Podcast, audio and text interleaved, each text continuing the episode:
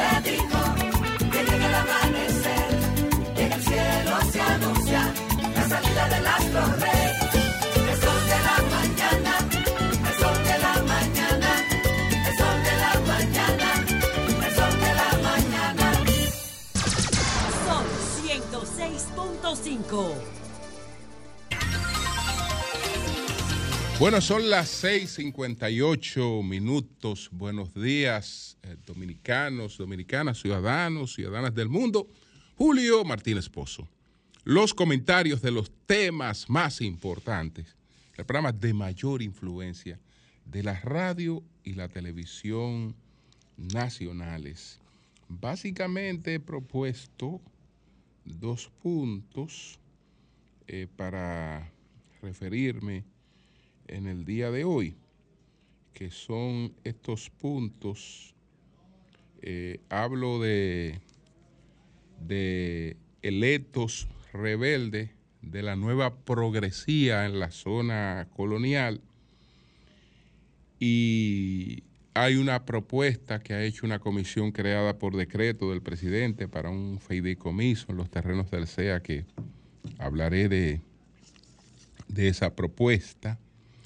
Entonces, señores, ayer toco tres temas rápidos. Ayer nosotros tuvimos la oportunidad de realizar nuestro programa desde el edificio del Congreso.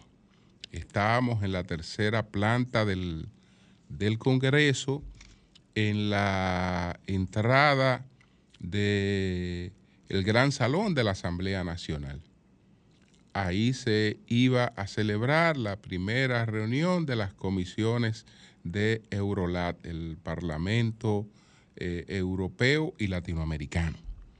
Entonces tuvimos oportunidad de dar cobertura a esta, a esta gran actividad. Gracias al presidente del Senado, don Ricardo de los Santos, por todas las facilidades y a los organizadores de esta, de esta actividad que nos permitieron estar allí. Y ya ustedes saben que eh, varias de las cosas que se produjeron allí pues resultaron ampliamente difundidas y hasta a tendencia. Aquello de que eh, la senadora eh, Faride eh, Raful pues duerme eh, sin ropa y eh, pero nosotros tratamos muchas cosas importantes con ella. Y la eh, participación de la vicepresidenta eh, Raquel Peña, la participación del presidente del Senado, don Ricardo de los Santos, y del presidente de la comisión de Eurolat, que también estuvo con, con nosotros, entre muchas otras eh, participaciones interesantes. Así es que muchas gracias por la oportunidad de este programa tan interesante en el día de, de ayer. Hay algo que planteé el pasado lunes cuando comenté el homenaje que el Papa Francisco eh, rindió a la magistrada Eunicis Vázquez Acosta. A ella le fue conferida la medalla Pro Ecclesia It is med- esta condecoración eh, es una de las más altas que se puede eh, conferir a una, a una dama y eh, la asociaba a este interés del Papa Francisco de una iglesia eclesial. Eh, pero además de ponderar la actividad, de ponderar el reconocimiento, pues me referí a la participación de Monseñor Cecilio Raúl eh, Versosa cuando él hizo una serie de precisiones sobre las medallas que otorga el Papa Francisco. Quiero precisar que las palabras de Monseñor Cecilio Raúl Versosa en ningún momento como pudo haberse interpretado de mi comentario, porque más o menos esa era la lectura que tenía en esos momentos, pero que en ningún momento fue eh, dirigida eh, pues a disminuir eh, el nivel de este reconocimiento. Por el contrario, y entonces he querido hacer esta precisión porque el monseñor Cecilio Raúl Versosa y la magistrada Eunice Vázquez Acosta tienen una amistad de muchos años eh, y sé que ella eh, es la primera en no sentirse bien con la alusión que hice a Monseñor Cecilio Raúl Versosa. También hice otras referencias que ya eh, tendríamos la oportunidad de aclararla posteriormente. De hecho, de hecho, estamos eh, planificando una participación de Monseñor Cecilio Raúl Versosa en el Sol de la Mañana para dejar, si queda cualquier duda de esto, totalmente esclarecida de la otra cosa que también traté refiriéndome a una publicación y eh, informaciones que uno tiene en su poder que a veces eh, no son todas las cosas. Entonces, cuando hay oportunidad de completarla, el juicio eh, se, se, coloca más cerca de, de la verdad. Así es que estamos abiertos a esa posibilidad y me disculpo por cualquier eh, digamos, malestar que haya producido la lectura que le di a la participación de Monseñor Cecilio Raúl Versosa en esta, en esta actividad.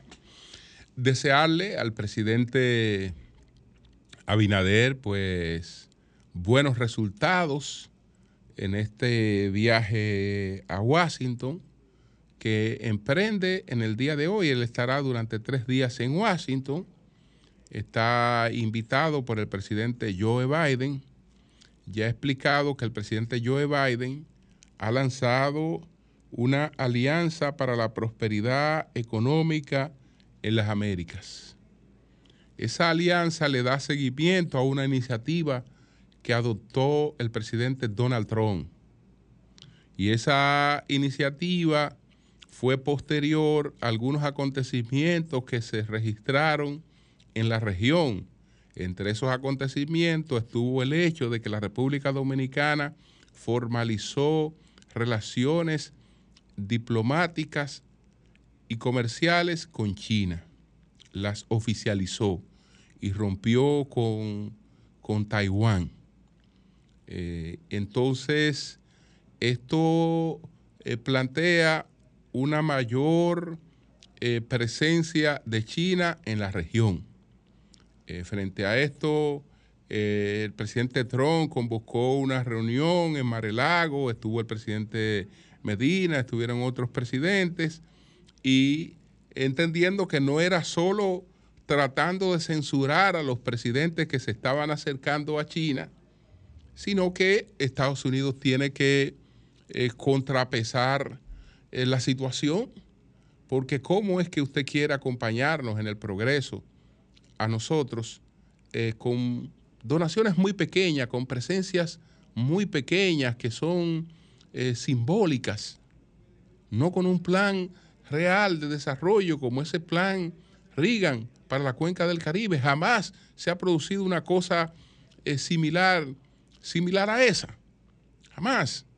Entonces, después que se traspasa el poder a los demócratas, al presidente Biden, pues viene esta iniciativa, eh, que es la, la Alianza para la Prosperidad Económica en las Américas. Esa es la iniciativa que eh, ha convocado a varios mandatarios, en la que está participando nuestro, nuestro presidente Abinader en un momento en que nosotros estamos pendientes, muy pendientes de que se concluya con el envío de una fuerza internacional a eh, buscar que Haití quede en control de su gobierno.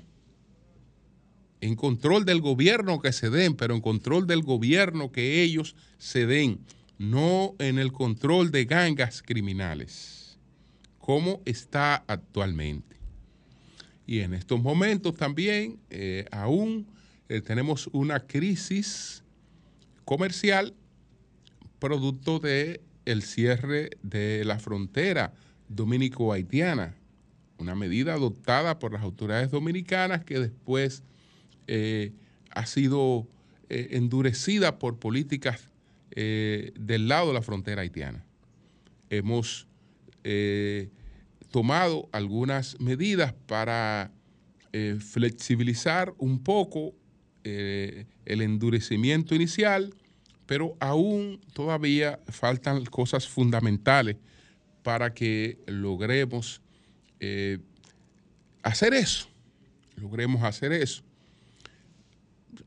Los opositores eh, presentan como un fracaso el hecho de que se haya producido un cierre de la frontera y los resultados no hayan sido eh, los que se esperaban con el cierre de la frontera.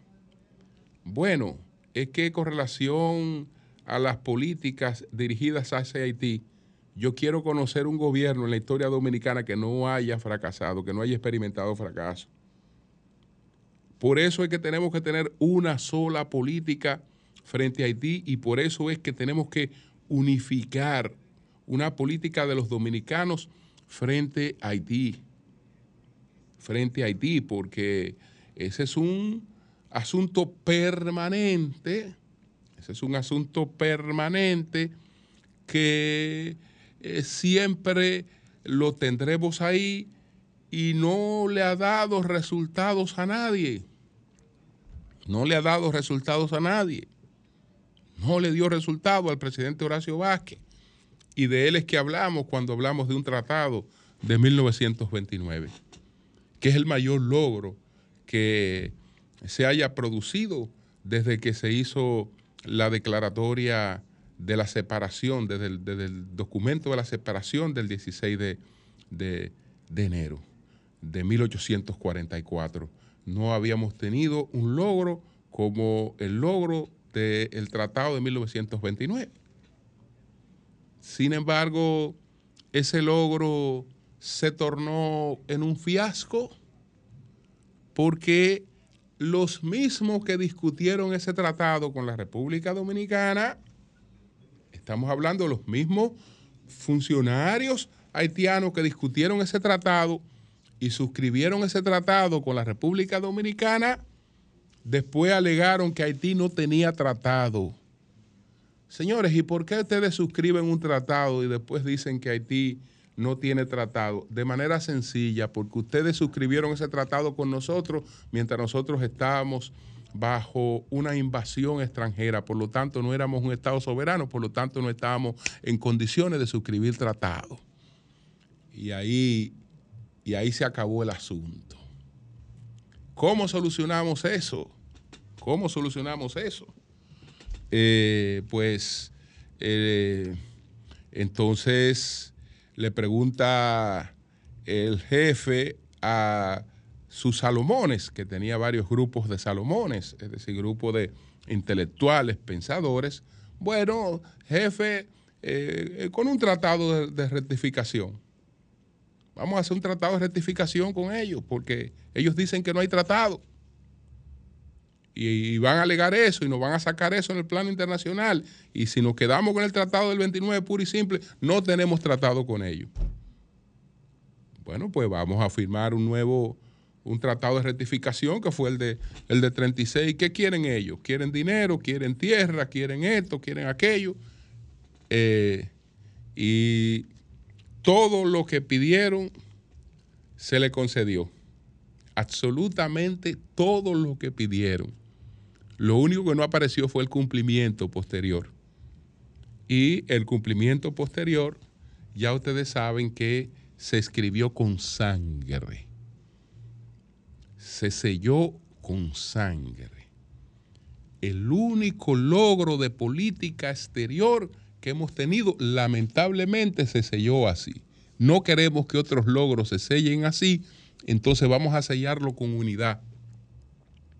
Vamos a sellarlo con unidad, vamos a sellarlo con sabiduría, pero no pretendiendo culpar al que está de que tome una iniciativa y no de éxito, porque a nadie le dio éxito. A nadie le dio éxito. El presidente Fernández debería ser un hombre venerado en, en Haití, venerado, considerado como un gran amigo del pueblo haitiano y homenajeado, debería ser homenajeado en Haití.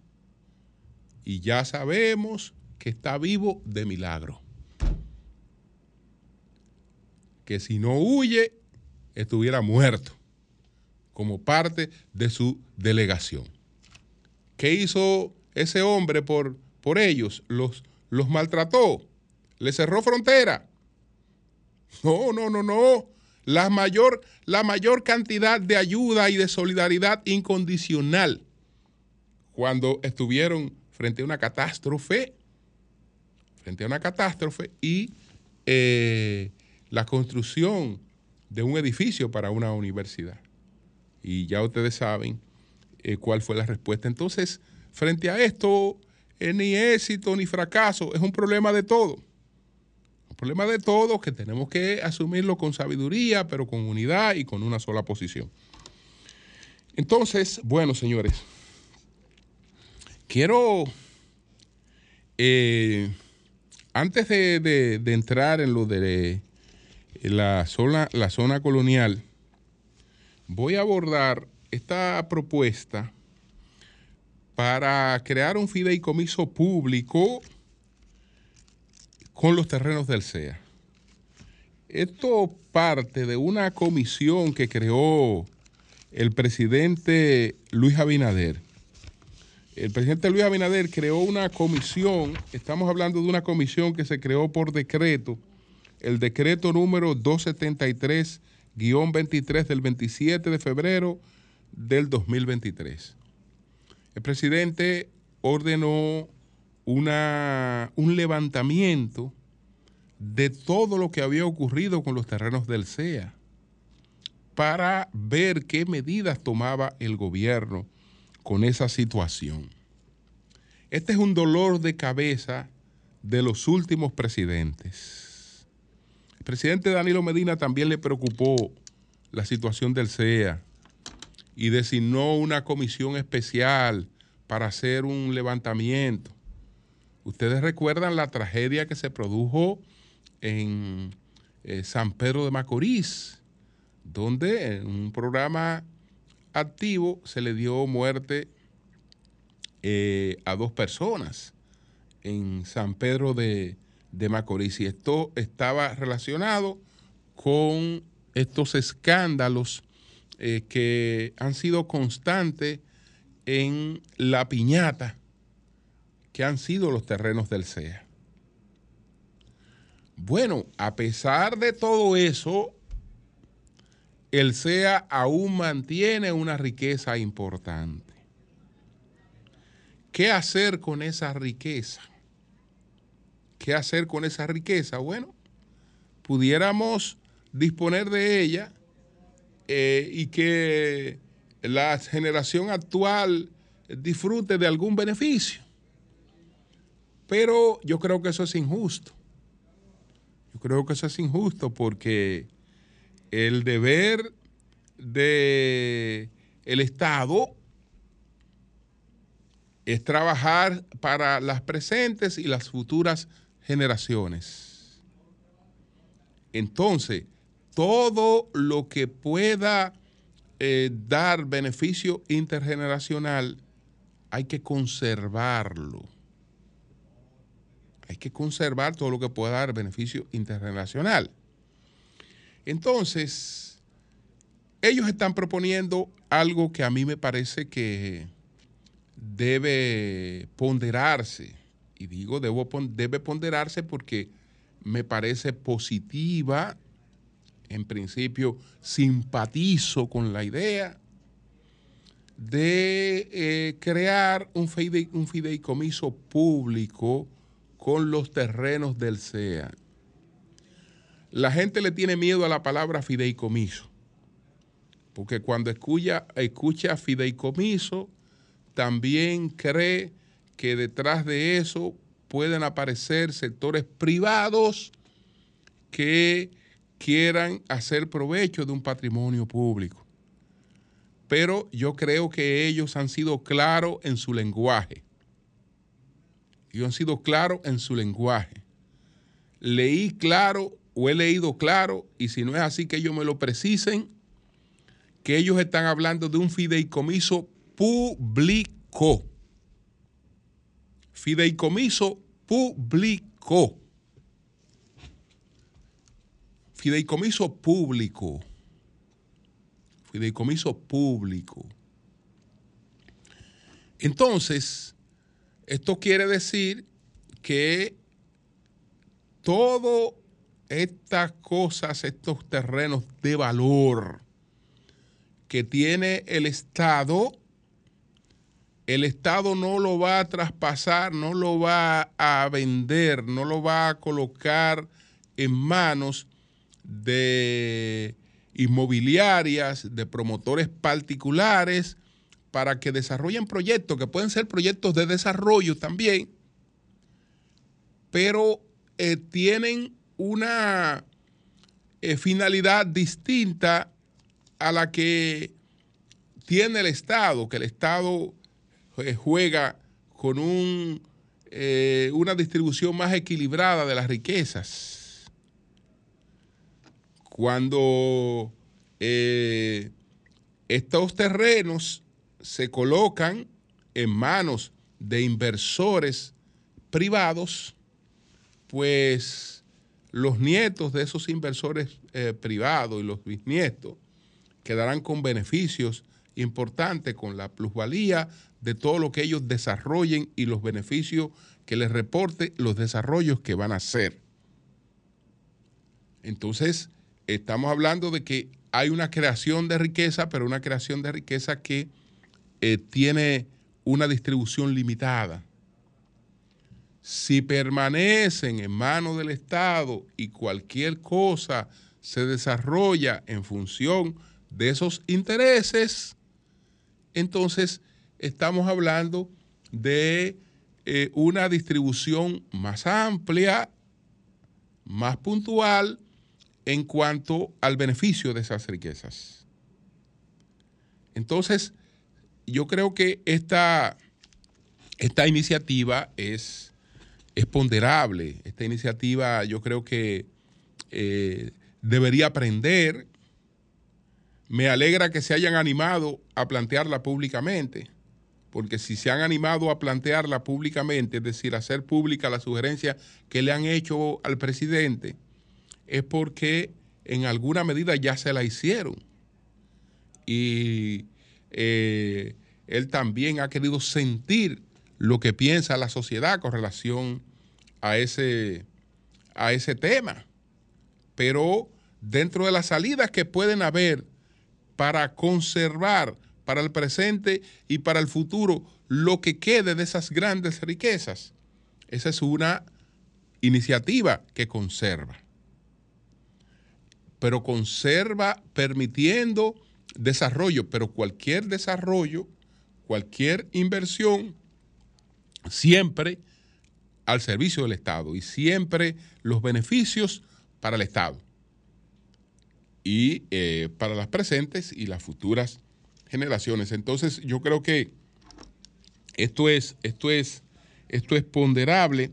Esta comisión eh, fue integrada, entre otras personas, por Enriquillo Reyes, que fue el presidente, el director ejecutivo del CEA, que fue el vicepresidente, Yolanda Cruz Vargas, secretaria, eh, Fidia Saristi Payano, Francisco Torre, Fabio Cabral, nuestro colega Fabio Cabral, que es el subdirector del periódico Listín Diario, eh, Fabio Cabral Valenzuela y Víctor Sánchez integraron esta eh, comisión. Ellos eh, tienen un tiempo trabajando en este, en este tema y haciendo consultas, haciendo consultas y, y- observando, estudiando cuál ha sido el manejo que han tenido de tipo de cosas en, otros en otros lugares y de ahí ha salido esta, esta, esta, esta recomendación.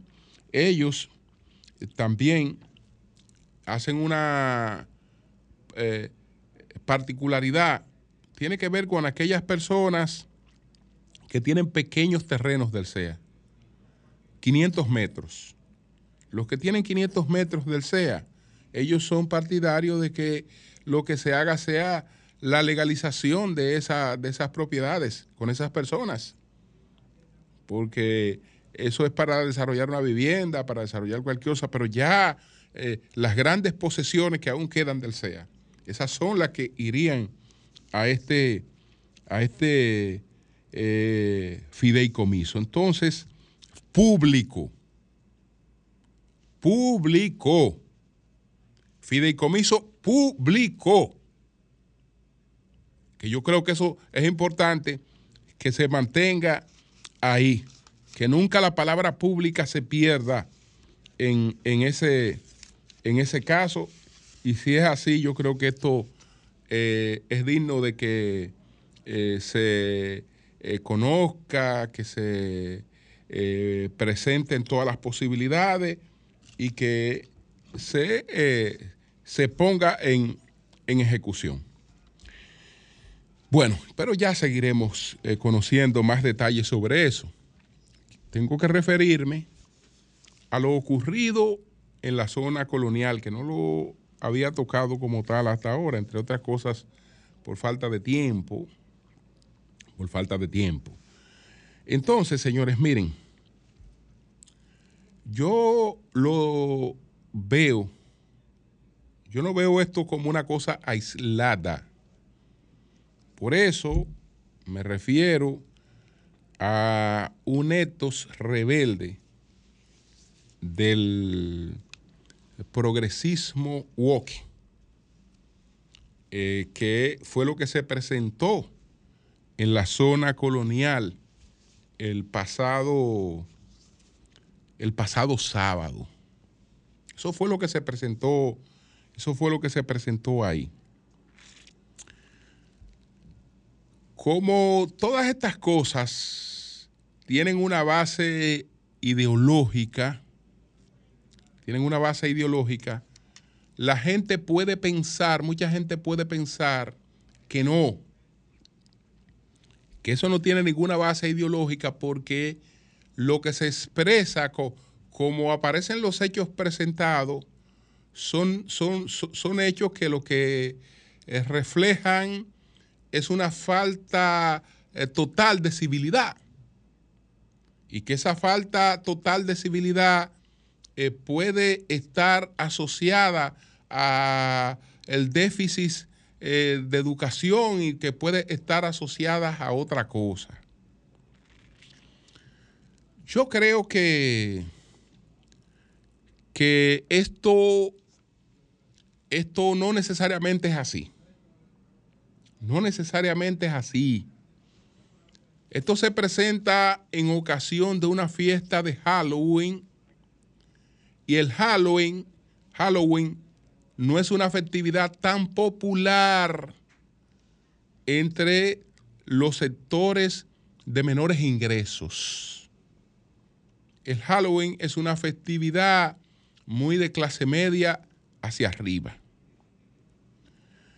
Pero estas cosas no son aisladas. Y no vaya a creer que porque probablemente la gente no conozca exactamente qué es lo que está reproduciendo, no sea un re- reproductor de eh, ideológico. No, lo puede ser.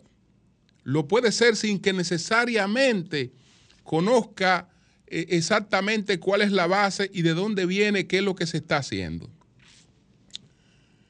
El primer ejemplo que quiero poner, para que no veamos esto como una cosa aislada, el primer ejemplo que quiero poner ocurrió en Washington. ocurrió en Washington, si no fue el año pasado, fue el año anterior, en eh, la conmemoración de un aniversario de Martin Luther King. Usted sabe cómo eh, festejó un movimiento o cómo saludó, cómo conmemoró eh, la, esta, esta festividad, este homenaje a Martin Luther King, un, movimiento que es uno de los que tiene mayor impacto en estos momentos en las redes y en todas estas cosas, que es aquel movimiento de que los negros también, eh, también importan, ¿no? Eh, los negros también importan. El Black Life eh, Mar. Eh, sí, que, que, la vida de los negros importan. El, el, el, el Black Lives Matter. ¿Cómo, cómo, ¿Cómo ellos conmemoraron el aniversario de Martin Luther King? Ellos lo conmemoraron con una joven, tenía que tener, eh, bueno, tenía, me supongo que la joven era mayor de edad, ya para, tenía, de, debe ser mayor de edad la joven, pero una joven de 21 años por ahí, 22 años, una jovencita. La jovencita aparece perreando en las principales estatuas de los Estados Unidos. Eso es la conmemoración del aniversario de Martin Luther King, el, el, el Lives Matter. La, esta es su conmemoración, esta es su, presentación de conmemoración de, de, ese aniversario. Una muchachita, no era muchachita, no era niña, no era menor, pero una jovencita, eh, pues perreando, dando golpe barriga como una loca e insinuando la realización del acto sexual eh, ante las estatuas más simbólicas de los Estados Unidos. Entonces, lo bonito fue cómo ellos saludaron eso, cómo ellos presentaron aquello. ¿Qué dijeron que, de qué se trataba este, este perreo de una joven en ocasión del aniversario de Martin Luther King.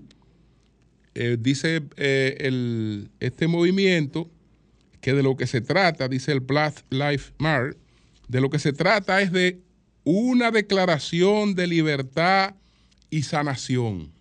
Es decir, ese perreo de esa joven era una demostración de libertad y sanación abogar por la descolonización. Yo quiero que ustedes me le pongan un círculo a la palabra descolonización. Descolonización, porque la, lo que se produjo aquí fue en la zona colonial, pero es para que prendan la idea de cuál es el concepto que tienen de la colonización. Descolonización de la sobresexualización de los cuerpos de las mujeres negras para recuperar antiguas danzas sagradas de liberación y bienestar. Es decir, ese perreo de una joven en, la conmemoración de Martin Luther King era una declaración de libertad y sanación. Y eso aboga por la descolonización. Cuando le hablo de descolonización, es que lo que significa colonial. Lo que significa colonial es una cosa que desde el punto de vista de esos movimientos, eso es una cosa eh, que tiene, eh, digamos, una connotación opresiva. Eso tiene una connotación opresiva, es decir, el irse a hacer aquello a la zona colonial ir a hacer ese desorden y terminar haciendo lo que ya ustedes saben que hicieron en las calles y en las aceras de la zona colonial. Eso no fue un hecho casual. Eso no fue realmente un hecho casual y no necesariamente tiene que ver con, con un tema de poca o de mucha educación, porque estamos hablando de una actuación en masa. Y dice Gustave Le Bon, que es el padre de la sociología de las masas, que cuando se actúa en masa, el sabio y el que no tiene educación son lo mismo. Reproducen los mismos comportamientos. Es decir, un comportamiento no distingue cuando es en masa entre eh, la sabiduría y la ignorancia. No, no hace distinción entre una cosa o la otra. Entonces, señores, esto es un, esto es, esto es lo que se llama eh, parte del proceso de desconstrucción. Tenemos que llevárnoslo todo por delante, eh, porque la, si nos llevamos todo por delante, lo único que queda es el consumo. Y de ahí es que nos damos cuenta que detrás de eso no está la gente que vemos. No está la gente que vemos con que tiene todas las influencias, no. Detrás de eso están las grandes tecnológicas, están las grandes tecnológicas y están los que dominan, dominan los hilos del consumo mundial. Porque cuando usted se lleva todo lo que tiene significado, no hay patria, no hay, no hay familia, no hay religión, no hay padres, porque los padres son unos ignorantes, los abuelos son unos ignorantes. Todo lo que usted puede conocer se lo, se lo, da la, la tecnología. El profesor es un ignorante, no hay escuela. Usted se lo lleva todo cuando nada significa nada y menos una maldita zona colonial. Porque, te repito, usted se va a encontrar la palabra descolonización en millones y millones de mensajes de lo que esa gente comparte sin saber lo que eso significa. Lo único es que les quiero decir que la palabra colonización es una mala palabra. Y por eso, en cualquier documento que usted va a encontrar, le van a hablar de descolonización. Descolonización. Por eso esa, esa mujer que estaba perreando el día de Martin Luther King era descolonizando que ella estaba. Entonces, eso tiene que ver con ese tipo de cosas que si no nos dedicamos a conocerla, a estudiarla, nos ponen a reproducirla eh, como si nada. Cambio y fuera.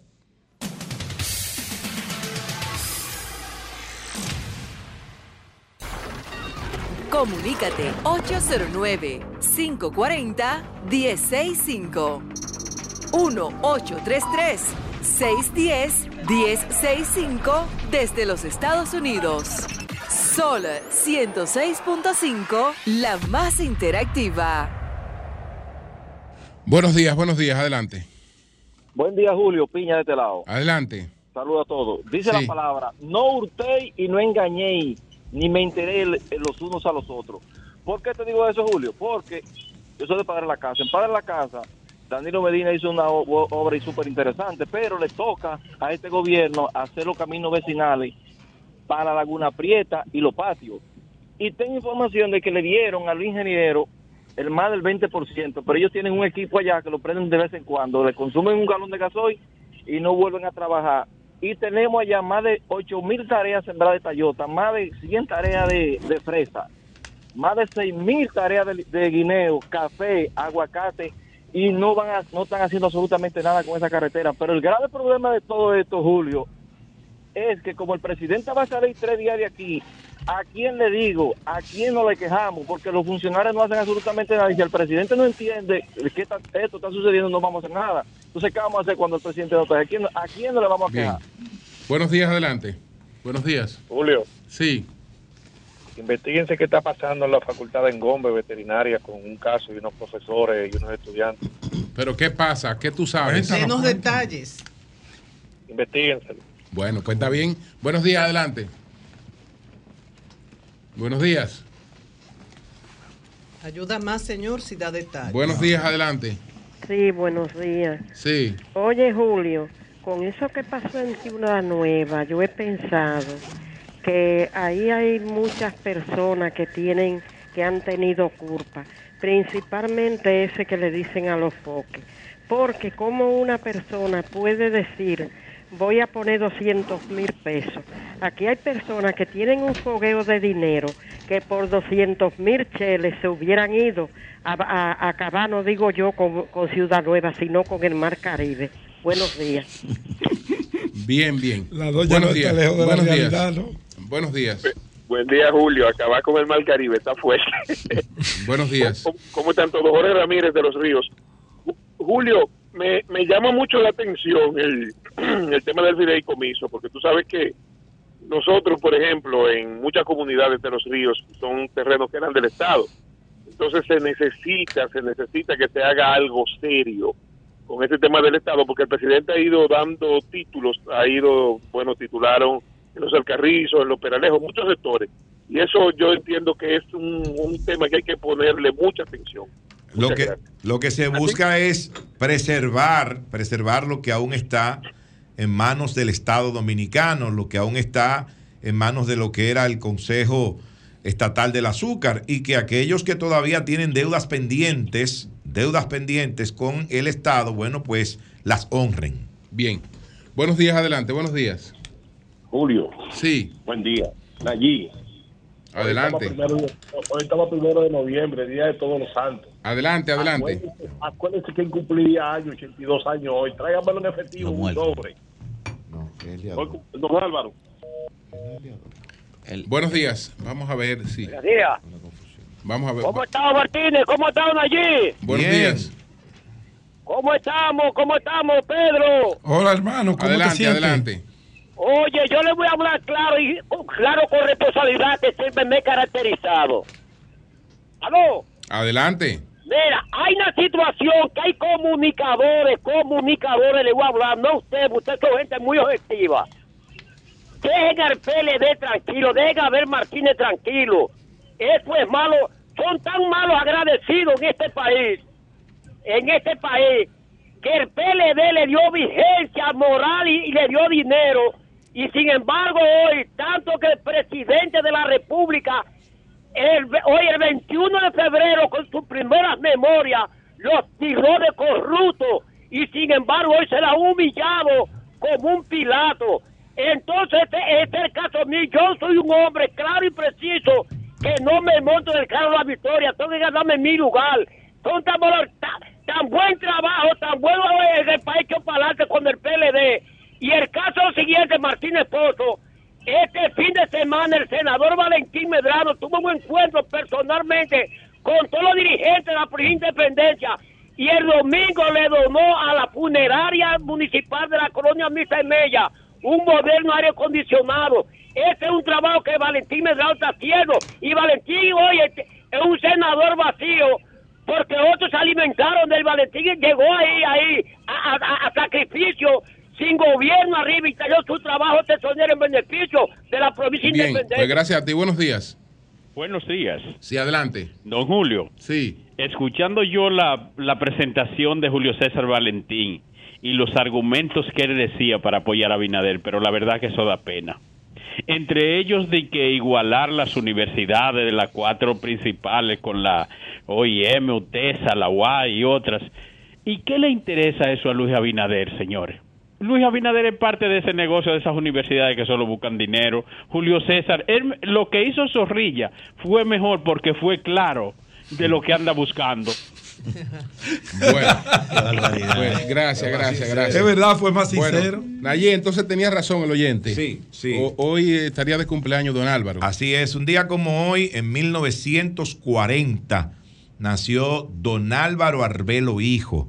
Hoy estaría eh, don Álvaro eh, en la radio, ¿verdad? Diciendo que eh, empezaba a celebrar la semana, La semana aniversario, aniversario. porque no era un solo día. Sí. Don Álvaro celebraba su cumpleaños durante toda una semana. Así que gracias a ese oyente, yo tenía una pequeña confusión, don Julio. Sí. Yo pensé que era el día 2. Estaba un poco confundido, pero gracias al oyente que, que nos llamó y, y nos hizo la aclaración. Bueno, sus cenizas eh, todavía permanecen conservadas en su, en su hogar y en enero, en enero serán esparcidas en el, en el Pico Duarte eh, por su, su familia. Así es que nuestro, nuestro abrazo, nuestro abrazo a toda la familia de don Álvaro, que sabemos lo, lo triste que tienen que sentirse un día como hoy en el que él estaría de, de cumpleaños. Bueno, señores, vamos a continuar. Son las 7:46 minutos. Buenos días, Pedro, adelante. Buenos días, don Julio. Buenos días, María Elena. Buenos días, Nayib. Buenos días, Manuel. Buenos días a todos mis demás compañeros de este sol de la mañana que poco a poco se van integrando. Amanecimos con una capital lluviosa desde las 5 de la mañana, fruto de una vaguada que se está formando en el Caribe. Saludos al equipo de producción, saludos a todos nuestros amables televidentes, radio, escucha, cibernautas que nos siguen a través de este sol de la mañana. Bueno, saludar ayer el partido Fuerza del Pueblo, pues eh, realizó, llevó a cabo un acto en donde presentó al país una alianza en lo municipal y en lo congresual con el partido Opción Democrática de doña Minú Tavares Mirabal. Ustedes recordarán que doña Minú había ido aliada con Guillermo Moreno y otras organizaciones eh, minoritarias en las pasadas elecciones. Incluso se produjo un proceso de fusión entre Opción Democrática y Alianza País que luego fue, eh, fue desbaratado y Opción Democrática volvió a obtener su reconocimiento como organización política en la República Dominicana. Ellos llevan su candidata presidencial hasta primera vuelta y eh, con la fuerza del pueblo, pues Minú, que siempre fue una mujer militante del Partido de la Liberación Dominicana, seguidora de Juan Bosch, seguidora, ¿por qué no?, del doctor Leonel Fernández, pues decidió eh, que su organización vaya aliada eh, por un tema de principios, por un tema de lógica, por un tema de coherencia en el ejercicio político y no se fue al gobierno, resistió las tentaciones que da el poder, resistió los embates de un gobierno que quiere reelegirse a todo costo y se fue allí con los principios que ha enarbolado a formar parte de la coalición de partidos en la República Dominicana que están en oposición a la continuidad del gobierno del presidente Luis Abinader y su partido, el PRM. Bienvenida, dicen los miembros de la Fuerza del Pueblo, a esta alianza con Doña Minú, que es una alianza que tiene mucha calidad moral. Oigan lo que estoy diciendo, mucha calidad moral. Y esas cosas hacen mucha falta en la política vernácula que vivimos en la República Dominicana. No todo está perdido. Quedan brechas por ahí que debemos, los que tenemos un poquito de dignidad, continuar trillándola y trabajándola. Bienvenida, Minú, a esta alianza que de hecho, eh, de seguro, será muy beneficiosa para el país. Segundo punto. Lo que mucha gente se pregunta, Pedro, es cuál es la buena política, cuál es la mala política. El grupo de Minú ha estado hablando siempre de la buena política y se separó del PLD por eso. Entonces, de ahí una lectura podría ser que la mala política estaba en el PLD y Leonel representa la buena política o, qué es? O sea, la gente no entiende no, la gente sí lo entiende. eso hay que definirlo. La gente sí lo entiende, no son las siglas las que tienen la culpa de algunas actuaciones de algunos políticos. No, no son las siglas. Somos los que gravitamos en los partidos políticos que de una manera u otra le hacemos un flaco servicio a la democracia, le hacemos un flaco servicio al quehacer político en la República Dominicana, porque solo pensamos en las prebendas que nos podemos ganar en un momento determinado la posición o el beneficio económico que podemos obtener de la actividad política. A eso es que Minú se refiere, a eso es que yo me refiero. No son las siglas, las siglas están ahí. Las siglas han sido víctimas de ese oportunismo rampante de mucha gente que ha venido, que ha gravitado en la política y que ha hecho de ella un negocio muy jugoso. Y si ustedes lo quieren ver, en otro comentario lo podemos analizar de los partidos que formaron durante 16 años un gran bloque con el Partido de la Liberación Dominicana, que de una manera u otra contribuyeron y ocuparon posiciones importantes en esos gobiernos, y como de la noche a la mañana cambian de parecer, cambian de idea y se van a apoyar a un partido con lo cual no tienen ningún tipo de afinidad que no sea una afinidad oportunista y económica, porque usted puede venir y sentarse en esa silla y defender a rajatabla una decisión, pero ahí hay un público Ahí hay un electorado que está observando y que conoce con detalles a cada uno de los actores del sistema político dominicano. No nos hagamos los suecos, que ya el electorado ha ido aprendiendo. Y aunque hay mecanismos muy grandes de manipulación para obtener ese voto de esas masas a las cuales Julio se refería ahorita, hay un electorado muy maduro, muy capaz y muy observador que está ahí bien pendiente de eso. Y aquí los rastreros se conocen por ser rastreros. Y las personas honestas, que son la gran mayoría en la política dominicana, se conocen por su honestidad, su apego y su compromiso con los valores democráticos y con el respeto al país. Bueno, segundo punto, eh, quiero referirme a una campaña que he visto muy bonita, muy motivadora y sobre todo una campaña que hacía falta. Es una campaña de un grupo de comunicadoras y comunicadores, de gente como Isaura Tavera, como Celine Méndez y demás, son muchos que se han ido sumando, demandando una profilaxis en la comunicación, demandando una limpieza en el contenido de la información y demandando el cierre de todos esos elementos distorsionadores que han eh, incursionado en la comunicación y que las redes sociales han convertido en figuras cimeras del país y que los partidos políticos han financiado la construcción de todos esos antivalores que hoy son un dolor de cabeza para los que queremos criar a nuestros hijos en base a una formación de valores, de respeto, de que entiendan que el progreso se consigue primero estudiando, formándose y trabajando después que se adquiere el conocimiento. Que el conocimiento, que el progreso, que el progreso no es un constructo que nace de la noche a la mañana. No, porque cuando ese constructo nace así, alguna eh, actividad ilícita, algún acto contrario a la moral y a las buenas costumbres ha cometido el individuo para obtenerlo. Y como todo, lo que llega fácil, fácil se va. Estamos en un mundo de manipulación por los cuatro puntos cardinales. Si existes, te manipulan. Oigan bien, eso lo dice el profesor Pedro Baños en su libro de control mental. Si existes, si estás, si eres vivo y viable, te manipulan.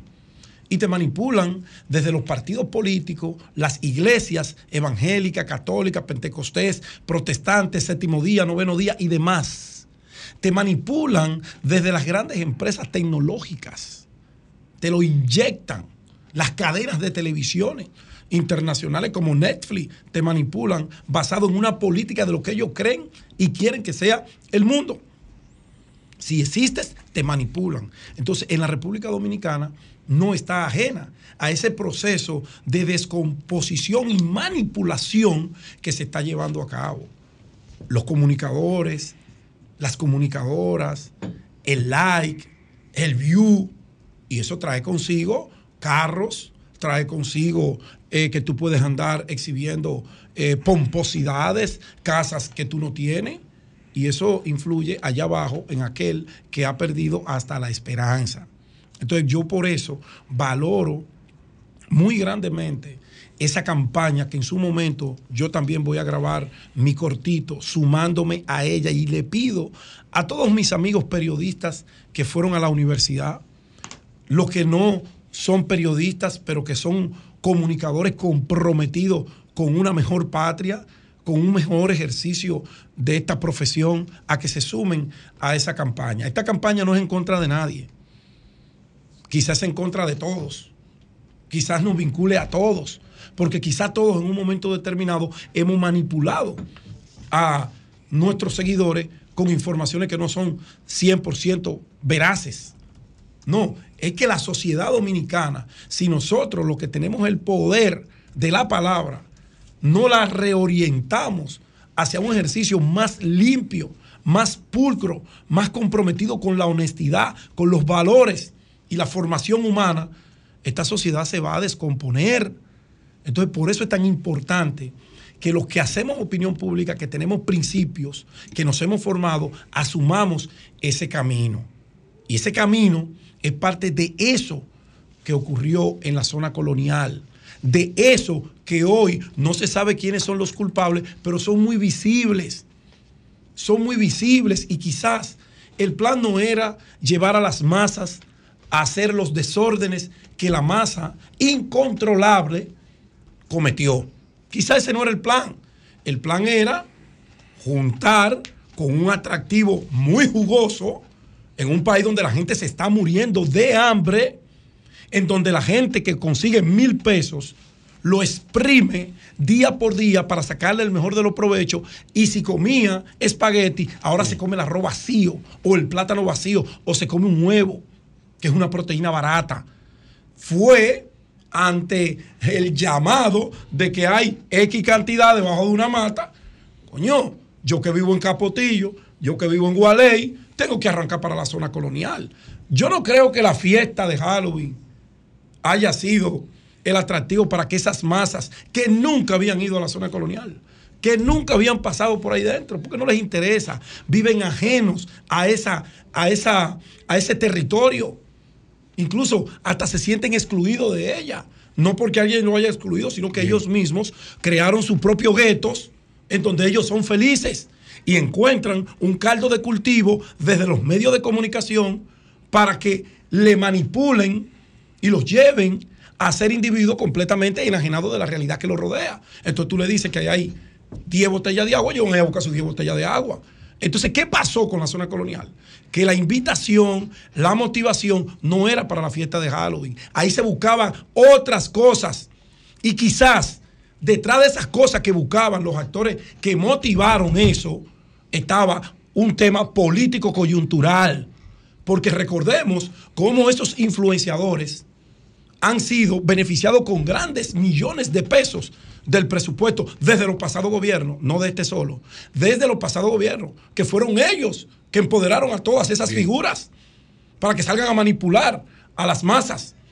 Y quizás yo llevo toda esta movilización a siete meses de un proceso político y tengo un valor mayor ante el que tiene con qué pagar esas masas. Y le demuestro que yo soy el que las dirijo el que las muevo. Pero ¿qué pasó? Coño, le salió el tiro por la culata, se le fue de las manos.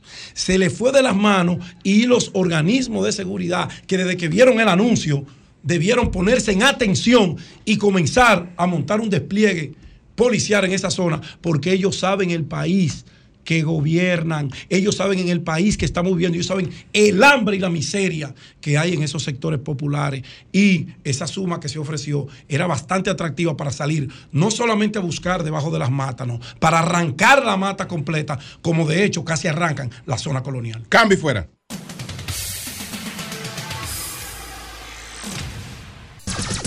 Son 106.5.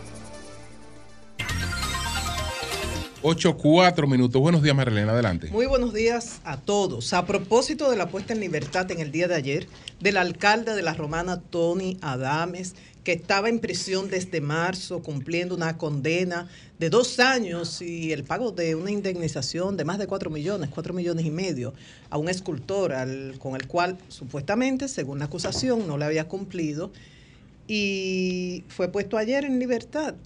Entonces uno se pregunta, por todo lo que se ha comentado, ¿en serio? Y es que la búsqueda de votos lo permite todo. Por conseguir votos, ¿se vale todo? Porque es que están comentando que es el candidato a la alcaldía de la Romana por el PRM en alianza con el Partido Reformista. Pero yo no puedo creer eso. O sea, a mí me parece eso insólito. La plataforma del portal de noticias de Nuria Piera había comentado esto hace tres meses específicamente. En esa ocasión publicó ese portal.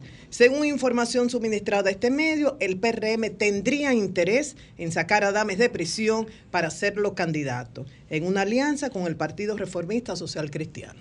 Ustedes dirán, este es un rumor. El hecho concreto ayer fue puesto en libertad por el Tribunal de Ejecución de la Pena de San Pedro de Macorís, que le otorgó libertad provisional. Su esposa, que era vicealcaldesa y ha estado, mientras él estaba en prisión, ha estado al frente de la alcaldía, Mili Núñez, atribuyó eso a la... No, no, no es el PRM que Negocio de la sacó. familia. Las manos de Dios. Las manos de Dios, sí, de la familia. La Las familia manos de Dios todo. fue que actuaron. Y entonces, vamos a recordar, porque a veces uno, uno se olvida de todo, ya lo del COVID uno lo olvidó y lo vivido antes del 2020 también. El PRM llega al poder, y es una opinión muy personal, porque se montó en esa ola de reclamo de una gran parte de la sociedad, que con la famosa Marcha Verde pedía cero corrupción, cero impunidad. Y de esa manera lograron de saca- sacar del poder a un partido que tenía como 20 años, con, con una, no de manera 16 corrida, de- ininterrumpidos. Ajá, y, y 20 en total. Correcto. O sea, todos estos periodos en el, en el poder y lograron sacarlo, pero ¿cuál era el lema? Cero corrupción, cero impunidad. Por eso yo me resisto a pensar que una persona condenada por corrupción, que la apeló, es cierto, que aún no hay una condena definitiva por esta apelación, es cierto. Sí la hay. Pero Claro, la Suprema Pero casó esa sentencia. No, ya esa sentencia está casada. Él tiene. pues como una- dice la gente, mal dicho, eh, más peor, dice la gente, que no debe decirse no, así, ya eso, pero... ya eso tiene la calidad de lo irrevocablemente juzgado. Pero Porque hay la- una la audiencia el lo- 15 lo- de noviembre. espérate, espérate. Mira, ¿Cómo- Juanchi Medina nos ¿Casó podría o no ayudar. casó? La Porque- Suprema. Sí. Claro, rectificó lo que la Corte Ah, había. pues no no, no. Esa es la casación. No, no, no. Casación no. es cuando va a la No, no, Suprema. sí, claro. Casa la sentencia Se y toma eleva- una decisión. Se eleva ese recurso de casación, pero cuando la, la Suprema Corte de Justicia, perdón, cuando la Suprema Corte de Justicia casa, y Manuel que, que es también eh, abogado, lo que Lea hace es que Medina envía eso a un este tribunal caso. para conocerlo nuevamente. Ahora, si desestima, No, no desestimó, perdón, reconfirmó si, lo- si eh, desestima el recurso, lo desestima, es entonces cuando entiende que hubo una aplicación correcta de la ley, por lo que la, la sentencia de la Corte de Apelación queda ratificada. Entonces ahí adquiere la autoridad de la cosa irrevocablemente juzgada, que solamente le quedaría a, ese, a, esa, a esa decisión de la Suprema un recurso de revisión Ante el en Tribunal caso de que sea eh, necesario ante el Tribunal Constitucional. En la Suprema le reconfirmó, ahí tú tienes razón, lo que la Corte de Apelación había decidido, Exacto. los dos años de prisión. Por eso él estaba en libertad, recuérdenlo, hasta ganó las elecciones estando en libertad. Ah, pero en Entonces marzo lo volvió, arrestaron. lo arrestaron porque ya había una decisión de la Suprema que al parecer no fue al Tribunal Constitucional. Entonces, quien le da a él la libertad, me imagino que por el medio libre, es el juez de la ejecución de la pena. Ayer le preguntábamos a, la senadora Farideh Raful sobre esa posición de participación ciudadana, quejándose por la calidad de los candidatos que están presentando los partidos. Entonces, en el caso de aquellos involucrados al narcotráfico, Farideh con razón nos decía, mira, el partido no le puede negar el derecho a ser candidato a una persona por rumores si no hay una condena definitiva. Es cierto. Pero esta responsabilidad no se puede delegar en la ciudadanía, en los votantes, porque no siempre se tiene la información. Y yo creo que los partidos tienen que asumir su responsabilidad. ¿Qué dice participación ciudadana en este caso? Y me llama la atención que cita específicamente al PRM y en la fuerza en general y a la fuerza del pueblo con un solo caso. Dice participación ciudadana en su segundo informe de la observación electoral correspondiente al periodo actual.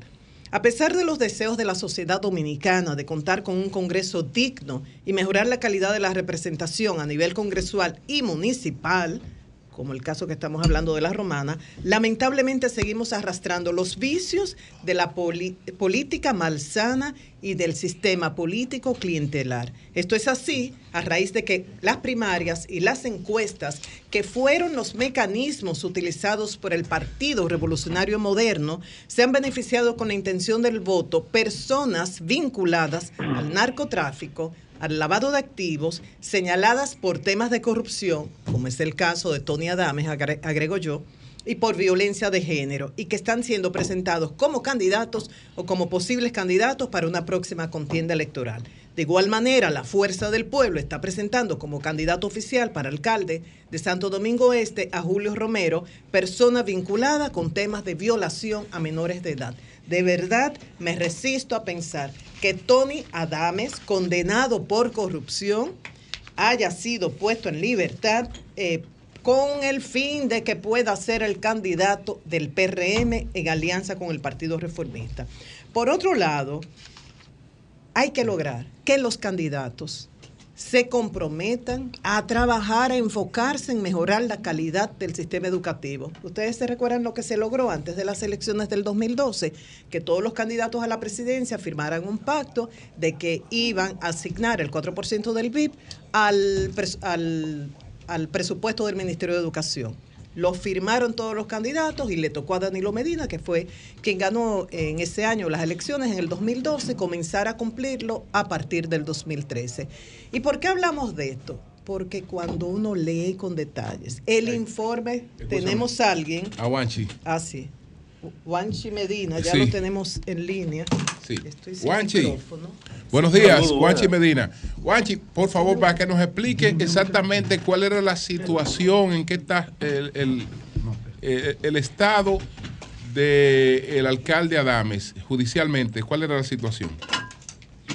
Bueno, él había sido eh, condenado hace un, en, el, en el 2018 a dos años de prisión por una situación ahí de un trabajo que él ordenó hacerle a un escultor, pero nunca cumplió. Sí. Esos, traba- esos trabajos en principio nunca fueron aprobados por el Consejo Municipal en el presupuesto, a la sazón al regidor de la Romana.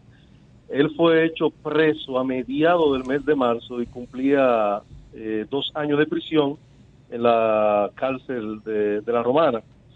Sorpresivamente, y digo sorpresivamente porque esto prácticamente no lo esperaba nadie, en el día de ayer fue eh, obtuvo una libertad condicional producto de algo que jurídicamente ahora quizás yo no lo puedo explicar con amplitud porque si miramos la sentencia que lo pone a él en libertad, en libertad condicional es una revisión que se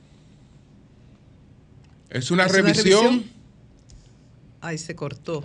Se cortó, parece que se cortó, Lea. Parece que se cortó. Pues continuamos, Marilena, continuamos. Vamos a insistir con este caso, Sí. con Wanchi Medina, que fue regidor y llevó, tiene documentado el caso de, de Tony Adames. Entonces volví a lo de Educa.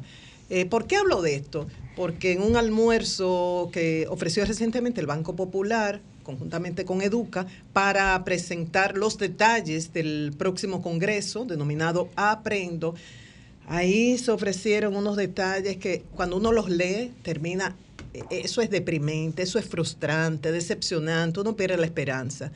Porque se habla de una inversión de más de 40 billones de dólares desde el 2013 al 2024, 2024 porque ya está presupuestado y con resultados Marilena, escúchame. eh, volvemos eh, con Juanchi, Juanchi. decía que era una revisión. Adelante. Sí, eh, es una, una revisión de la sentencia firme en- de la Suprema que, que lo condenó y la Suprema admitió esa revisión, pero al mismo tiempo también fija para el 15 o el 16 de este mes de noviembre el conocimiento presencial de la misma y en algo que parecería casi insólito, eh, ordena que la libertad provisional de, de- del encaltado hasta este momento. Esa libertad provisional es, es evidente que no le exime de los dos años de- del cual ha sido sentenciado. ¿Y qué, tempe- y qué Eh, tiempo tiene de, lo- de los dos años? De marzo. De lo, de- desde marzo hacia acá, estamos hablando como de siete u ocho meses, ¿verdad? Ok. Ocho meses. Siete u ocho Ocho meses. Todavía no tiene la mitad. Sí. Ajá. Para el medio que- libre. Lo, sí, lo que sucede es, y no quiero en esto contaminar, ni en ningún sentido tampoco eh, empañar a la justicia dominicana, es que en los corrillos de la ciudad de la Romana y allá en Santo Domingo se hablaba mucho de un acuerdo que ha firmado el Partido Reformista con el PRM que dentro de ese acuerdo estaba de una forma u otra eh, beneficiar a- al, al señor alcalde suspendido, porque él está suspendido en este momento en, en- en el ayuntamiento. Y entonces eh, eso ha traído eh, muchas situaciones de confusión. La romana está confundida porque una situación como esta, pues entonces le levanta eh, el avispero aquí en la ciudad de la romana. Bueno, pues muchas gracias, Wanchi. Muchas gracias. Ya ustedes Muchas ven, gracias. Ya ustedes ven la situación Sí. con estas explicaciones de Wanchi Medina y esto es una noticia eh, que sigue, que está en proceso. Entonces, de los datos ofrecidos por Educa, y específicamente me voy a referir a lo dicho por Waleska, María Waleska Álvarez, de esta inversión de más de 40 billones de dólares desde el 2013 al 2024, 2024 porque ya, ya está en presupuesto. ¿Qué se ha logrado? Nuestros estudiantes, no voy a entrar en detalles con muchísimos números, pero el informe tiene todos estos datos, se quemaron con las pruebas locales, regionales y globales. Los maestros en esas evaluaciones de desempeño igual. Y entonces, ahora la buena noticia es la propuesta que hace Educa. ¿Qué dice Educa? Bueno, necesitamos hacer algo diferente para lograr eh, resultados diferentes. Entonces está apostando a que se involucre a la familia. Y también le hace una resonancia magnética a la familia. Hay- ellos tienen los datos de la familia donde la, la jefa o el jefe es prácticamente un menor de edad, los que están involucrados en drogas, en alcohol, todo, todo, todos esos datos. Pero están trabajando con familias comprometidas, ya han participado en la primera parte del Congreso y dice, solo así se puede mejorar. Y esto se entiende porque si usted tiene sus hijos en una escuela privada, de seguro que está ahí, digo, si se ocupa, yo sé que hay padres que no se ocupan, pero madres y padres que nos ocupamos estamos ahí chequeando y nos reconocemos, ah, que la educación es un derecho, sí, pero también es un servicio por el que uno paga y uno como cliente exige. Y en muchos casos hay, hay colegios que no lo permiten. Hay una asociación de padres que funciona. Aquí la asociación de padres, madres y amigos de la escuela funciona. Realmente no. Quizás ahora, con este apoyo que está ofreciendo Educa y todas las empresas que están contribuyendo a mejorar el sistema educativo, lo puedan hacer. Entonces, ellos están apoyando a, a que la familia se involucre, a ese binomio de docentes y de familia. Solamente voy a dar este dato sobre la última evaluación de desempeño que la- lo, lo presentaron en este informe. Menos del 3% de los docentes calificó como destacado. ¿Cuánto? 2.9, destacado solo, 2.9. Insuficiente, 38.10%. Básico, 35.10%. Y competente, 23.90%. O sea, la mayoría no reúne las condiciones básicas. Y ya ustedes saben, y ellos tienen también los datos de cómo se han incrementado los salarios, los incentivos en cerca de 11 años en los cuales se ha aplicado el 4%. En definitiva, esta inversión del 4% ¿Ha valido para mejorar la calidad? No. ¿Para mejorar las condiciones de los estudiantes? No. ¿El nivel de nuestros docentes? No. ¿Hay algo que hacer? Educa está apostando a que se involucre a la familia y tendremos oportunidad de conocer más detalles sobre esto, Julio. Son las 8.19 minutos. Buenos días, Manuel. Adelante. Buenos días, don Julio. Buenos días para todos ustedes. Buenos días al país. Buenos días también a toda la gente que nos sigue desde la diáspora. ¿verdad? Agradeciendo siempre el placer de buscar nuestros comentarios. Miren, quisiera comentarles en el día de hoy a propósito de una situación que se está dando ya en el campo diplomático a raíz de este conflicto entre Israel y Hamas, que también ya se ha convertido, digamos, en una especie de guerra diplomática. En el día de ayer, pues anunció el presidente Arce de Bolivia la ruptura de las relaciones diplomáticas con Israel en represalia a lo que está pasando en la franja de Gaza, acusándolo ¿verdad? de cometer actos allí en contra de la población civil. También Chile y Colombia hicieron un llamado a consulta a sus embajadores y específicamente el ministro de Relaciones Exteriores de Israel y su máximo representante permanente ante la Organización de las Naciones Unidas, ambos están pidiendo la dimisión del secretario general de las Naciones Unidas a raíz de unas declaraciones que éste habría emitido el pasado martes en el Consejo de Seguridad de la misma. Han declarado ellos de inaceptable estas declaraciones y el viernes pasado se aprobó una resolución no vinculante en la Asamblea General que pide el cese inmediato de las eh, del conflicto para asistir a 2.3 millones de personas que viven en esta zona allí que están siendo afectados por este conflicto. ¿Qué pasa entonces? Surge el debate nueva vez. Ayer me preguntaban inclusive algunos de mis estudiantes si vale la pena tener todavía al día de hoy a las Naciones Unidas o si eso prácticamente está muerto. Y yo creo que esto hay que tomarlo con pinzas, porque las Naciones Unidas, si bien es cierto que ha fallado en su tarea fundamental, o por lo menos no ha logrado concretizar su objetivo fundamental, que es preservar la paz y la seguridad en el mundo, también las Naciones Unidas desarrolla otra labor. Estamos hablando de su lucha contra la pobreza ¿verdad? y el desarrollo sostenible, todo lo que existe prácticamente hoy en materia de derechos humanos y derecho internacional humanitario se le debe fundamentalmente a los aportes que ha hecho la ONU. Una gran actividad en la lucha contra el cambio climático, el tema que habrá contribuido también con los refugiados. En fin, las Naciones Unidas sí desarrolla una labor también alternativa a esa dinámica. ¿Dónde surge el problema? El problema surge en que las Naciones Unidas hoy son un producto de Guerra Fría, de lo que nació a partir de eh, el triunfo en la Segunda Guerra Mundial y los vencedores construyeron el modelo geopolítico que tenemos en la actualidad. Y hoy ni los actores son las potencias hegemónicas de aquella época, ni las amenazas y los riesgos de aquella época son los mismos. Estamos en pleno desarrollo del siglo XXI y de una irrupción sobre todo de la tecnología y del poder blando. Entonces, ante esa realidad, evidentemente que esa dinámica, sobre todo lo que pasa en el Consejo de Seguridad de las Naciones Unidas, se le impone muchas veces por los intereses particulares, lo que se llama geopolítica de la diplomacia, cuando estos actores ejercen el derecho al veto e impiden que las Naciones Unidas puedan entonces desarrollar sus resoluciones en busca de la paz. Pero además está el tema del financiamiento es una gran debilidad que tienen las Naciones Unidas y es que también lo financian estos mismos actores, que son los que generan grandes conflictos. ¿Qué pasa entonces?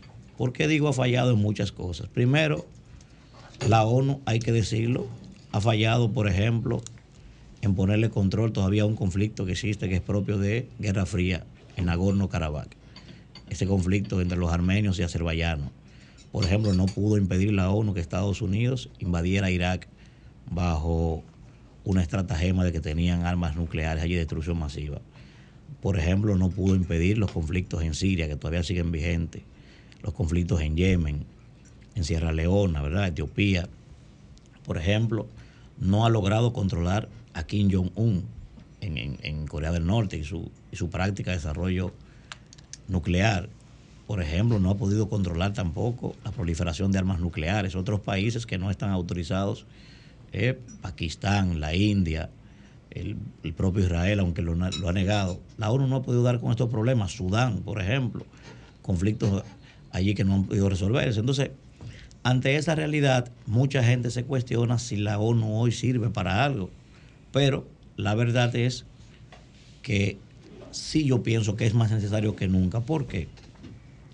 Estamos en presencia, señores, de lo que denominó el maestro Samuel Cohen la geopolítica del caos. Algunos llaman multilateralismo, pero en realidad es el mundo apolar. ¿Qué pasó? Bueno, Estados Unidos, cuando cae la Unión Soviética, entiende que no hay que reformar el modelo, porque ya ellos controlaban el modelo. Y entonces, partiendo de las tesis de Brzezinski, de Huntington y de Fukuyama, de que Estados Unidos iba a gobernar el mundo a partir de ahí, bajo el modelo neoliberal, no era necesario cambiar nada. Entonces, obvió que la liberalización de la tecnología y el desarrollo de la misma iba a convertir a otros actores en jugadores fundamentales del tablero geopolítico global. Hoy estamos en pleno desarrollo del poder blando y actores de otra naturaleza hoy luchan por el control de otros rubros, que no necesariamente el control de territorios. ¿De qué estamos hablando? Bueno, la lucha hoy es fundamentalmente por los recursos que mueven la economía del siglo XXI.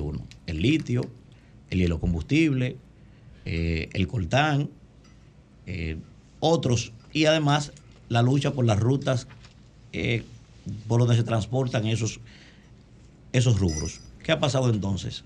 La ONU entonces hoy tiene una situación de descrédito total de imagen que hay otros espacios inclusive que tienen más poder mediático que la propia ONU. Por ejemplo, una reunión del G7 hoy tiene más poder mediático que la propia Asamblea General de las Naciones Unidas. Una reunión de la OTAN que ha resucitado con el conflicto de Rusia y Ucrania tiene hoy mucho mayor importancia que la reunión de las Naciones Unidas. El propio grupo de los BRICS también hoy tiene más importancia en términos mediáticos que esa reunión de la ONU. Y por eso hoy la ONU está llamada urgentemente a revisarse. Yo pienso que fundamentalmente este modelo de cómo se ejerce el veto es fundamental para que la ONU pueda cumplir con una función. De lo contrario, el mundo entero seguirá cuestionándose si esa ONU está viviendo un estado de catalepsia o si ya no sirve para nada o hay que cambiar el modelo. El siglo XXI impuso otra agenda y la ONU lamentablemente sigue enquistada en un modelo del siglo XX. Don Julio. Cambio fuera.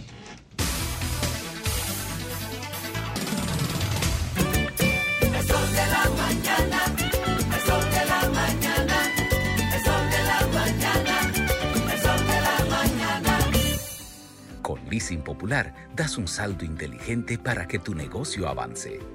Adquiere los activos que tu empresa necesita como vehículos, flotillas, maquinarias y paneles solares mientras obtienes mayor ahorro gracias a beneficios fiscales del producto, plazo hasta 7 años para pagar, hasta 100% de financiamiento. Banco Popular, a tu lado siempre.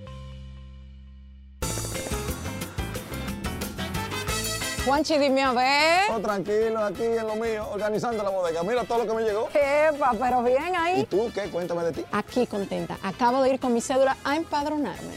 ¿Empadro qué? ¿Y qué es eso? Mira, hombre, eso es que te inscriben para votar por tus candidatos de RD, pero desde el exterior, como si tú fueras a votar allá, pero viviendo aquí. Porque, ajá, uno vive aquí, pero el corazón lo tiene allá. ¡Sabroso! Pues llévame contigo que yo no me voy a quedar fuera. Vamos. Julia, busca tu cédula que vamos allí a empadronarnos. Empadrónate por la patria que llevas dentro. Junta Central Electoral. Garantía de identidad y democracia. ¿Sabías que en Cooperativa San José ahorras estudiando y ganas ahorrando? Por cada 500 pesos que deposites en tu cuenta de ahorro, generas un boleto electrónico con el cual participas en el sorteo de 40 becas universitarias. Mientras más ahorras, más posibilidades tienes de ganar. Iniciando el 1 de octubre, mes del cooperativismo dominicano, hasta el 31 de mayo del 2024, tendrás dos oportunidades de resultar ganador de una de las 40 becas de estudios universitarios que tu mano amiga tiene para ti. Consulta las bases del sorteo en www.copsanjose.com.do. Cooperativa San José. Tu mano amiga. Si tienes fiebre y el cuerpo con dolor, con ronchas y una picazón. Eso fue que te picó, te picó el mosquito. No, no te dejes picar, porque el mosquito te puede enfermar. Ahora más que nunca, mantén tu hogar limpio con el mejor cloro, Macier. Elimina de tu entorno los criaderos de mosquitos. Unta cloro Macier a toda confianza sobre el nivel del agua de tu barrica y luego tápala bien. Fíjate bien que el cloro sea más Siempre desinfecta con el mejor cloro. Macier, libre de mercurio. Dominicano como tú. Sol 106.5, la más interactiva. Una emisora RCC Miria. Para este miércoles, Si aciertas con el combo de Supermas, te ganas. 319 millones. Si combinas los 6 del loto con el Supermas, te ganas. 219 millones. Si combinas los 6 del loto con el más, te ganas. 119 millones. Y si solo aciertas los 6 del loto, te ganas. 19 millones. Para este miércoles, 319 millones. Busca en leisa.com las 19 formas de ganar con el Supermas. Leisa, tu única loto, la fábrica de millonarios. Jalao, 100% de aquí, ajá. Vive la experiencia 100% de aquí, disfrutando lo mejor de la gastronomía dominicana en el mejor ambiente de la zona colonial. Jalao, jalao, este miércoles con la música en vivo de Bonnie Cepeda. Jalao, 100% de aquí, calle El Conde, 103, frente al Parque Colón. Reservas 809-792-1262 y Jalao.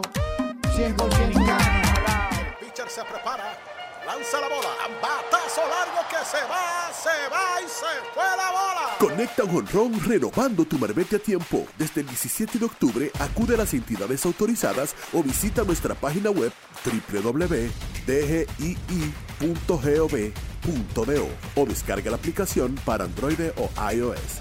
Recuerda que nada te detenga. Renueva a tiempo. La noche a mí me dijo que llega el amanecer, y en el cielo se anuncia la salida del astro rey.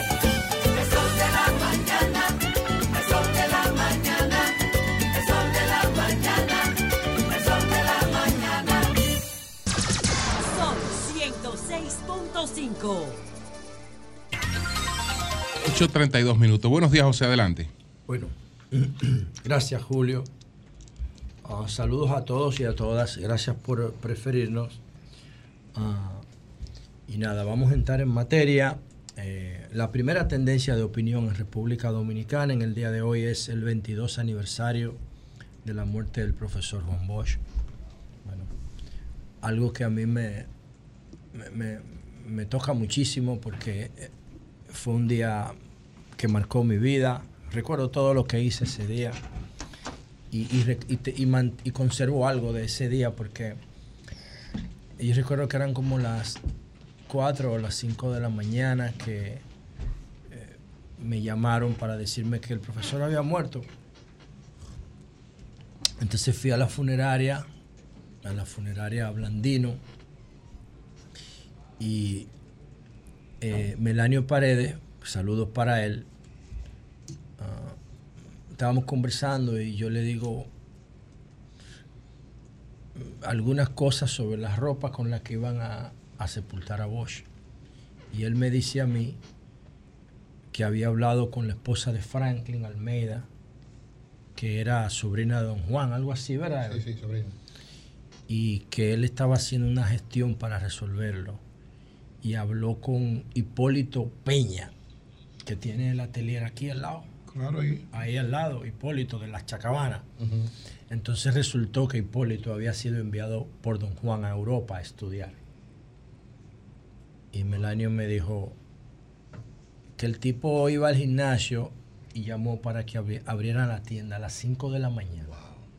¿Usted oye esa vaina? Y yo fui al atelier, era aquí al lado ahí. Sí.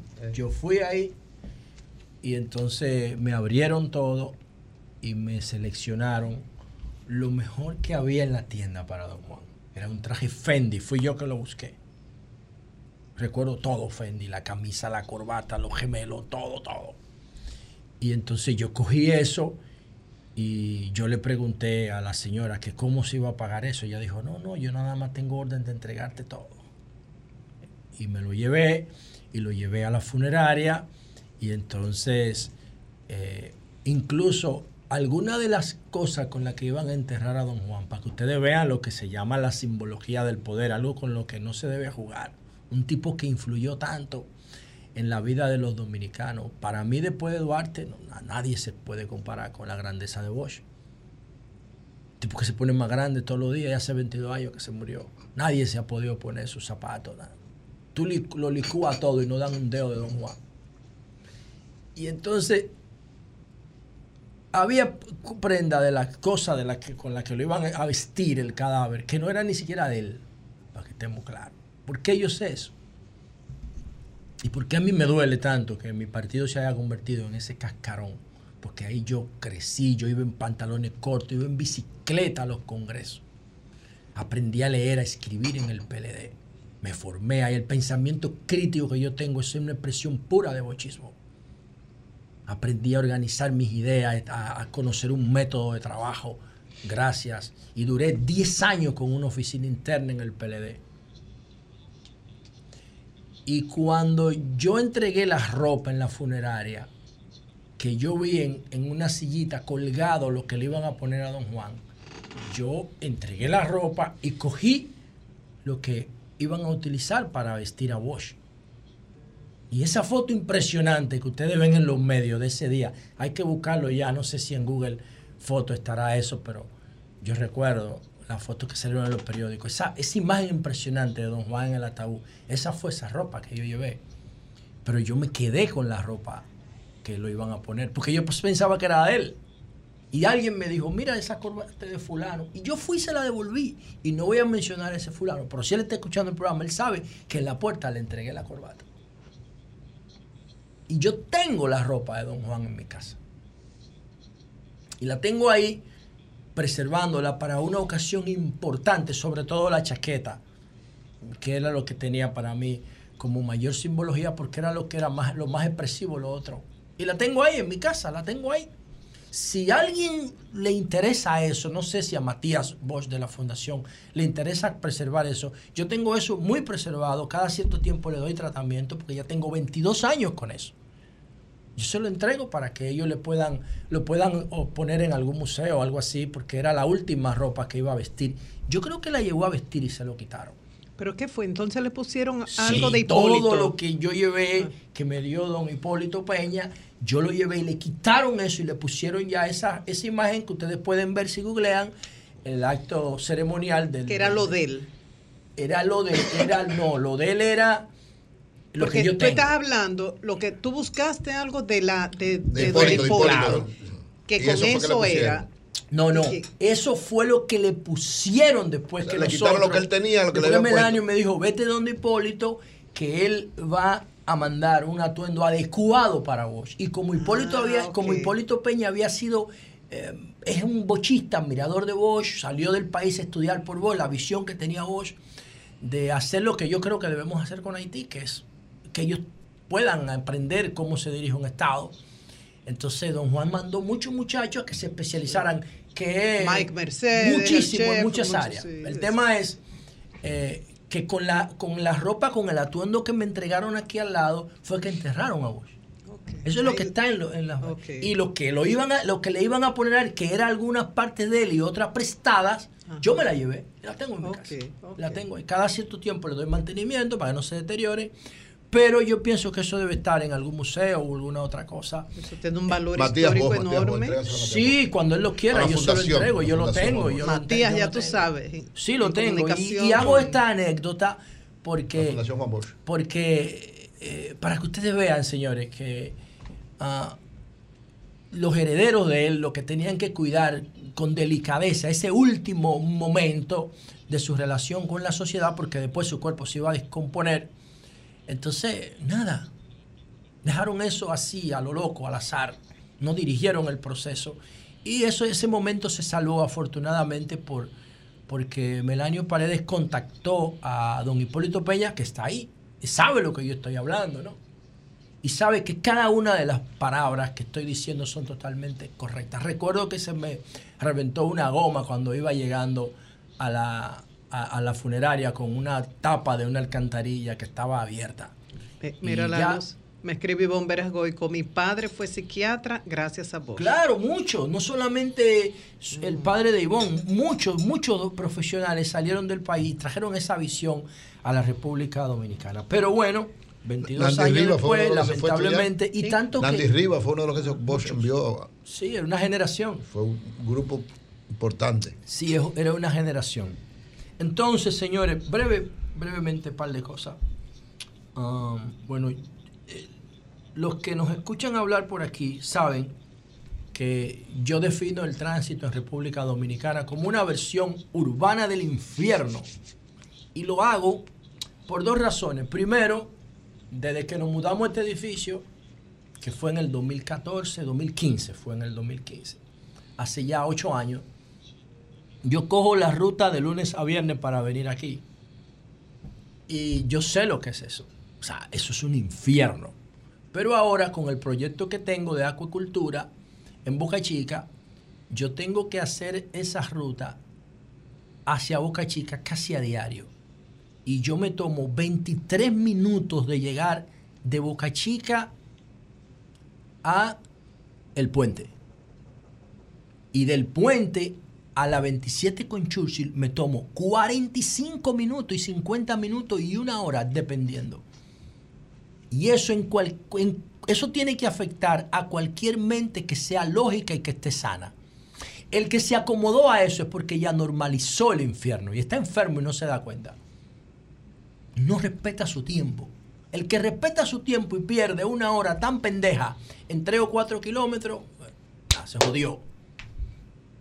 Pero eso es una cosa y otra cosa es que yo creo que si Hugo tiene tiempo, porque hay tiempo crono, crono, ¿cómo se llama? Cronológico, Cronológico. y hay tiempo político. Ustedes notan que todas las decisiones que- de las que Hugo está hablando son después del 2024. Sí.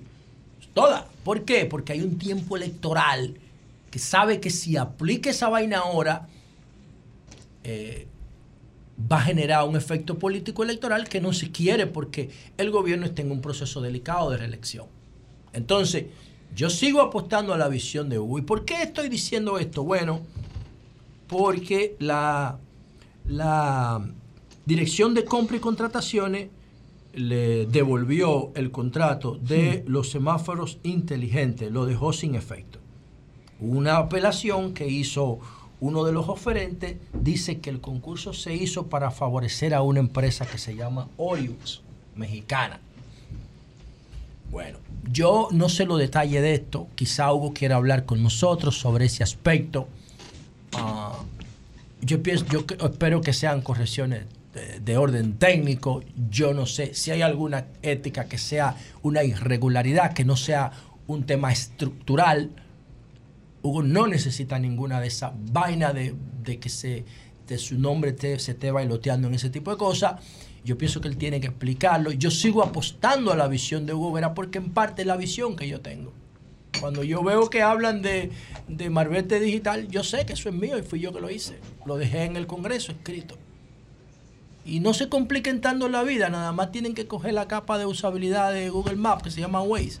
Y ya, y, y fortalecer eso, dale eso a Diego Gurú, que se pongan a agregarle valor y a Gavete y Sensoria a eso, a través del Marbete. El Marbete es la reclave para organizar el tránsito en la República Dominicana si lo hacen digital y la, el cumplimiento y la autoridad de la ley 6317. Eso es todo, no hay que inventar el agua tibia.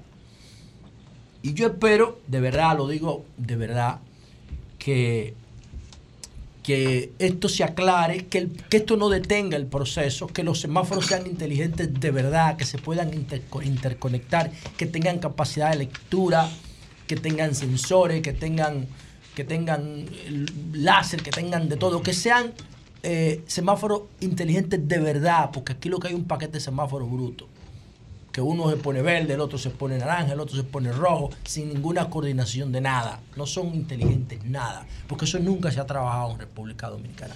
Ojalá que, que se haga, que se corrija lo que haya que corregir, pero que el proceso no se detenga, porque, repito, es un infierno lo que los dominicanos del Gran Santo Domingo estamos viviendo con el tránsito y se va a grabar más ahora en el fin de año porque viene toda la gente a la capital a hacer diligencia, pero también en la medida que crece la economía, la gente tiene dos bienes que son estratificados, que es la casa y el carro. Aquí el carro no juega un rol de movilidad nada más. El vehículo juega un rol de estatus. Y todo el mundo quiere tener un vehículo. Aunque sea más práctico otra movilidad, quieren el vehículo porque eso te relaciona con otro nivel de estatus, te, te indica, te asigna otro estatus en la sociedad. Y aquí entran vehículos pero no salen y, el, y, la, y la disponibilidad de espacio es la misma y el parque vehicular sigue creciendo, sigue creciendo todos los días. Y entonces hay un tema serio con eso. Por último, breve, cuando estaba en el camino, escuché a Julio referirse al teteo de la zona colonial como un efecto de la, de la cultura walk, que es, es una expresión que totalmente válida, que yo saludo y que ojalá que en República Dominicana se pueda articular a propósito de las brutalidades policiales en Estados Unidos. Eso de la cultura woke que Julio, que Julio señala, yo no creo que tenga mm, vinculación con lo que pasó en el teteo de la zona colonial. Ustedes saben lo que pasó con Eric Garner, era un, un ciudadano norteamericano que vendía cigarros eh, de manera informal en las afueras de un restaurante en Nueva York y lo ahorcaron. Ahí nace la frase I can breathe. Y luego de, y luego de lo de, de lo de Eric Garner eh, pasa lo de George Floyd. Y, y lo que pasó después con el policía que le puso el pie en el cuello. Eh, Black Lives Matter, las vidas de los negros importan. Y entonces eso hizo que reviviera un concepto que es lo que se llama woke, que significa como despertar eh, en los Estados Unidos y que asocia el- lo que estaba pasando ahora con la brutalidad policial que se incrementó en el gobierno de Donald Trump ah, con las violaciones a los derechos civiles. Ustedes saben que la guerra civil de Estados Unidos, que fue en el 1861 por ahí, 100 años después no se había cumplido. Seguían segregando, todavía maltratan los negros en Estados Unidos, todavía los maltratan. Y por eso el triunfo de Obama fue un acontecimiento tan importante. Por eso fue que le entregaron el premio Nobel. No fue porque él había hecho algo, sino por lo que significaba para el mundo que la sociedad norteamericana entendiera que un- una persona de, con mayor melanina en la piel lo pudiera dirigir. Y eso, y eso no se ha estructurado en Estados Unidos porque el gobierno demócrata no tiene ese tipo de actitudes. No la tiene. Entonces, por eso es que el movimiento woke no ha tomado el cuerpo que hubiese tomado si hubiese seguido el trumpismo en el poder y que va a volver si vuelve el trumpismo. Porque el trumpismo es que acelera ese tipo de comportamientos antihumanos. En República Dominicana yo no creo que sea eh, que el movimiento woke estuviera en el teteo de la zona colonial. Y aquí concluyo con lo siguiente. Ojalá yo que los marginales dominicanos se articulen y se organicen. Porque a ellos le han robado todos sus derechos fundamentales. Por eso son, por eso actúan así con ese nivel de violencia. La persona que vive en estado de derecho no genera violencia. Y los marginales son más en República Dominicana. Eso es lo que yo quiero con el Partido Urbano. Eso es lo que yo quería. Lo que pasa es que Antolín no entendió el proceso y prefiere seguir siendo ese, una recua de partidito atrás del poder. Y no un partido de verdad.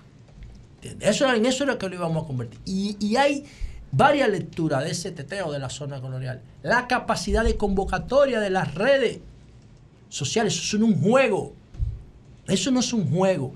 E, e independientemente de que sí, yo creo que se dio también, además de la página de Instagram, como vi el presidente en la semanal hablar de esa actividad y él habló también, sugirió algo de lo que Santiago Matías hizo, que fue ofrecer 200 mil pesos escondidos en la zona colonial para que alguien lo encuentre. Eso es, lo hacen los youtubers en toda la parte del mundo. En toda la parte del mundo. Pero, pero no significa que tú mandes a la gente a hacer desorden. Aquí la responsabilidad es individual. Pero hay otro elemento que tiene también que ver con las redes sociales y con el comportamiento urbano marginal. ¿Qué fue? El efecto Tekashi. El efecto Tekashi, lo que le están dando seguimiento al caso de Tekashi en La Vega, saben que Tekashi, que no pega una canción como del 2017, cuando sacó la canción con Nicki Minaj, lo que se vuelve viral regalando dinero y haciendo escándalo. Entonces, en La Vega, todo el mundo estaba esperando a Tecachi afuera. No le importaba la libertad de Tecachi, era que Tecachi iba a repartir cuarto cuando saliera. Entonces, ese efecto Tecachi es lo que yo creo que desbordó las expectativas en la zona colonial. Eso se juntó a Halloween, eso se juntó a que era sábado, eso se juntó a alcohol, a droga, a molly, a éxtasis en la zona. ¿Y qué pasó? Generó un desorden en el Parque Duarte. Eso es una excepción. Ahí no hay ninguna articulación ideológica. Ojalá yo que la hubiera, pero que no se expresara en desorden, que se expresara en reivindicación de derechos. Cambio y fuera.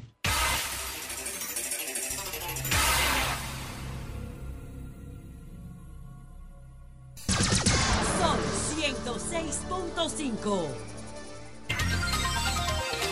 Señores, la comisión que formó el presidente para la cuestión esta de analizar eh, la situación de los terrenos del CEA eh, está proponiéndole al gobierno, al presidente, un, fideicomi- un fideicomiso público con los terrenos del CEA.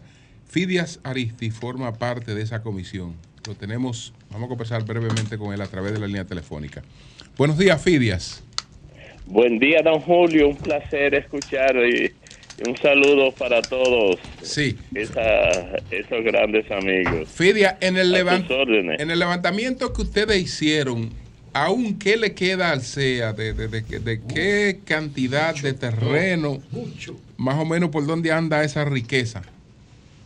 Sí, el- a la- al Consejo Estatal del Azúcar le queda una enorme cantidad de terreno ah, en, en distintos sectores del país, inclusive eh, con los cambios de infraestructura que hemos tenido, algunos obviamente ya tienen hasta destino para para explotación turística. Estamos estamos hablando de miles y miles de tareas que producto precisamente de la imposibilidad de que hemos tenido de hacer una valoración eh, exacta de esa, de esas cantidades es que hemos sugerido la creación de un fideicomiso para que garantice que, que esas propiedades que aún persisten y sobre todo y sobre todo la gran cantera eh, de acreedores que tiene el CEA eh, pueda ser recuperado. Estamos, estamos hablando de, de varios miles de, de pesos, de miles de pesos. ¿Cuáles son los terrenos que irían a fideicomiso en esa propuesta de ustedes? Bueno, estamos hablando de todos los terrenos del CEA. Inclu- incluso los que están los que están en manos particulares.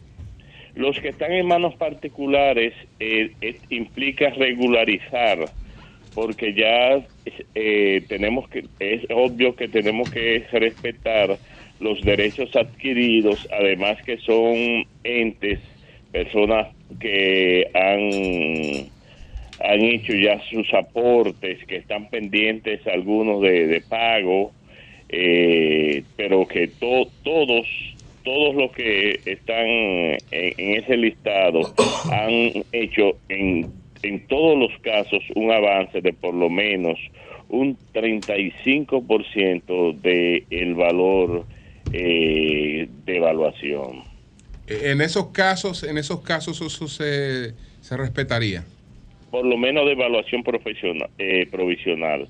Eh, sí, claro, claro, se trata de un derecho adquirido, además que en caso de resolución contractual, eso solamente es posible a través de los tribunales. Eh, eh, estamos, estamos en un Estado de Derecho que es preciso respetar el derecho de los particulares. Ahora, esos particulares que detentan esos bienes tienen la obligación de cumplir con los compromisos de pago que tienen frente al CEA, que aún no se han producido. Ok, ok. Y, y- y- y- y que no y que no y que lo que se produzca precisamente de esos pagos será destinado única y exclusivamente a obras de interés de interés social de Eh, ah, señor, señor Aristi, en el caso de terreno, cuando yo estaba en el Congreso, nosotros vimos contratos donde se vendían tareas de tierra a menos de 3 pesos el metro cuadrado en el entorno de la avenida, eh, de Sa- la autovía de Samaná, partes del CEA que tenían que ver con áreas portuarias que prácticamente se regalaron a gente multimillonaria de este país. Cuando haya ese tipo de situación que ustedes encuentren en la investigación, aunque exista un contrato tóxico, ustedes no van a hacer nada con eso, lo van a dar como bueno y válido o van a revisar algunos contratos extraños que hay ahí. No, e- e- es imperativo hacer las reconsideraciones que sean pertinentes, porque el, el, esta- el Estado no puede ser eh, objeto de, de dolo, de fraude, de subvaluaciones eh, pecaminosas. Entonces, ¿qué, qué se, 20 qué se- qué se- qué se hace? ¿Qué se hace en estos casos? Se hace la evaluación de la Dirección General de Catástrofe. ¿Qué se, qué se ha estilado y ha de estilarse? Se hace la evaluación del organismo competente del Estado, que es la Dirección General de Catastro, porque y se hace una evaluación particular, un avalúo particular de- del valor de esos bienes que tenían al momento de producirse la venta, porque hay, hay, hay terrenos que han adquirido otro valor después que les pasa Sí. avenida. Así es, después que le agregaron valor en el entorno, le hicieron inversiones de infraestructura adentro. infra- infraestructuras que, que- que aumentan el valor, pero que al momento de usted de usted adquirirlo tenían tenían valores sí eh, de otra naturaleza, de, de- de otro alcance y eso también hay que tomarlo muy en consideración si queremos ser justos. Fidias. Sí. bu- buenos días, Fidias. Fidias, vi que en la resolución, vi que en la resolución ustedes están recomendando también que a familias de escasos recursos, ¿verdad? Que hayan sido adquirientes de buena fe y que tengan una porción pequeña que no exceda los 500 metros, están solicitando también que se le pueda exonerar el pago restante. En el levantamiento que ustedes hicieron, ¿cuántas familias pobres estarían beneficiando de esto en caso de que se acoja la propuesta? Estamos hablando de, de, de- de más de 20 mil de 20 mil familias. Pero y exonerar porque, Eh, porque una cosa eh, es dejárselo no, al no, precio, no. pero exonerar porque No, Paguen no, algo para que lo devuelvan. Hicieron- la- observación de que son de escasos recursos. Sí. No es, primero se trata de una recomendación que hacemos al Poder Ejecutivo. Es, lo, pri- es lo primero. Eso tiene que ser acogido por el Poder Ejecutivo, porque el proceso del fideicomiso pasa por la emisión de un decreto y luego por la promulgación de una ley que acoja el contenido o, lo modifique ese decreto. ¿Por qué lo hemos hecho? ¿Por qué nosotros, la comisión ha tenido, eh, a mi entender, el tino de hacer esta sugerencia?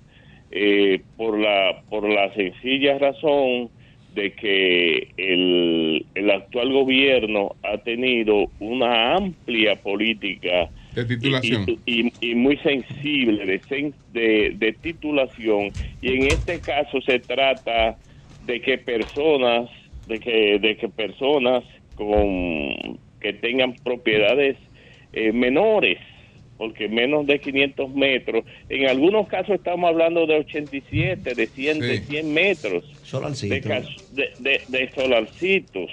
Y personas que han dado un 35% mínimo. Es una exigencia que también Final- hemos recomendado. Mínimo y que son dignos, son dignos de una vivienda eh, y que tienen, algunos tienen 20, 30, 40 años en, en, aquello- en aquellos lugares y, y se Fidia. encuentran bajo un total estado de incertidumbre. Fidia, finalmente estamos buscando, estamos buscando un abogado para la presidencia de, del Tribunal Constitucional. ¿Pudiéramos asumir compromiso con usted? Eh, eh, eh, ti- tiene, buen, tiene buenos números para Pre- eso. pre- presidencia del. Tribunal Constitucional. ¿Y que- por qué usted dice que estamos buscando? Usted está metido en eso, maestro. Eh, está el país bien, lo está buscando. Es de los nombres que se mencionan. El país lo está buscando. Es de los nombres que se mencionan.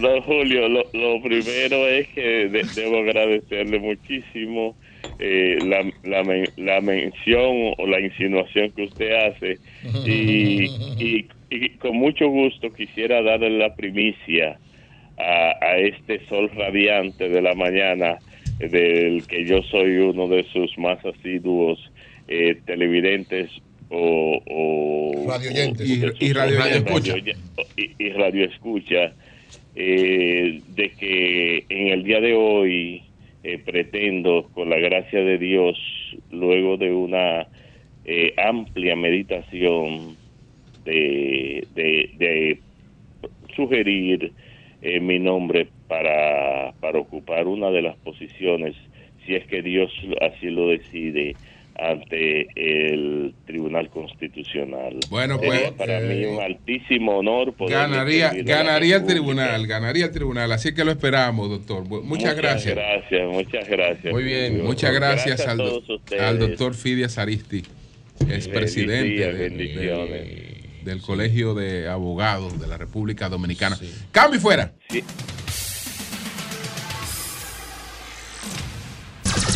Sol 106.5.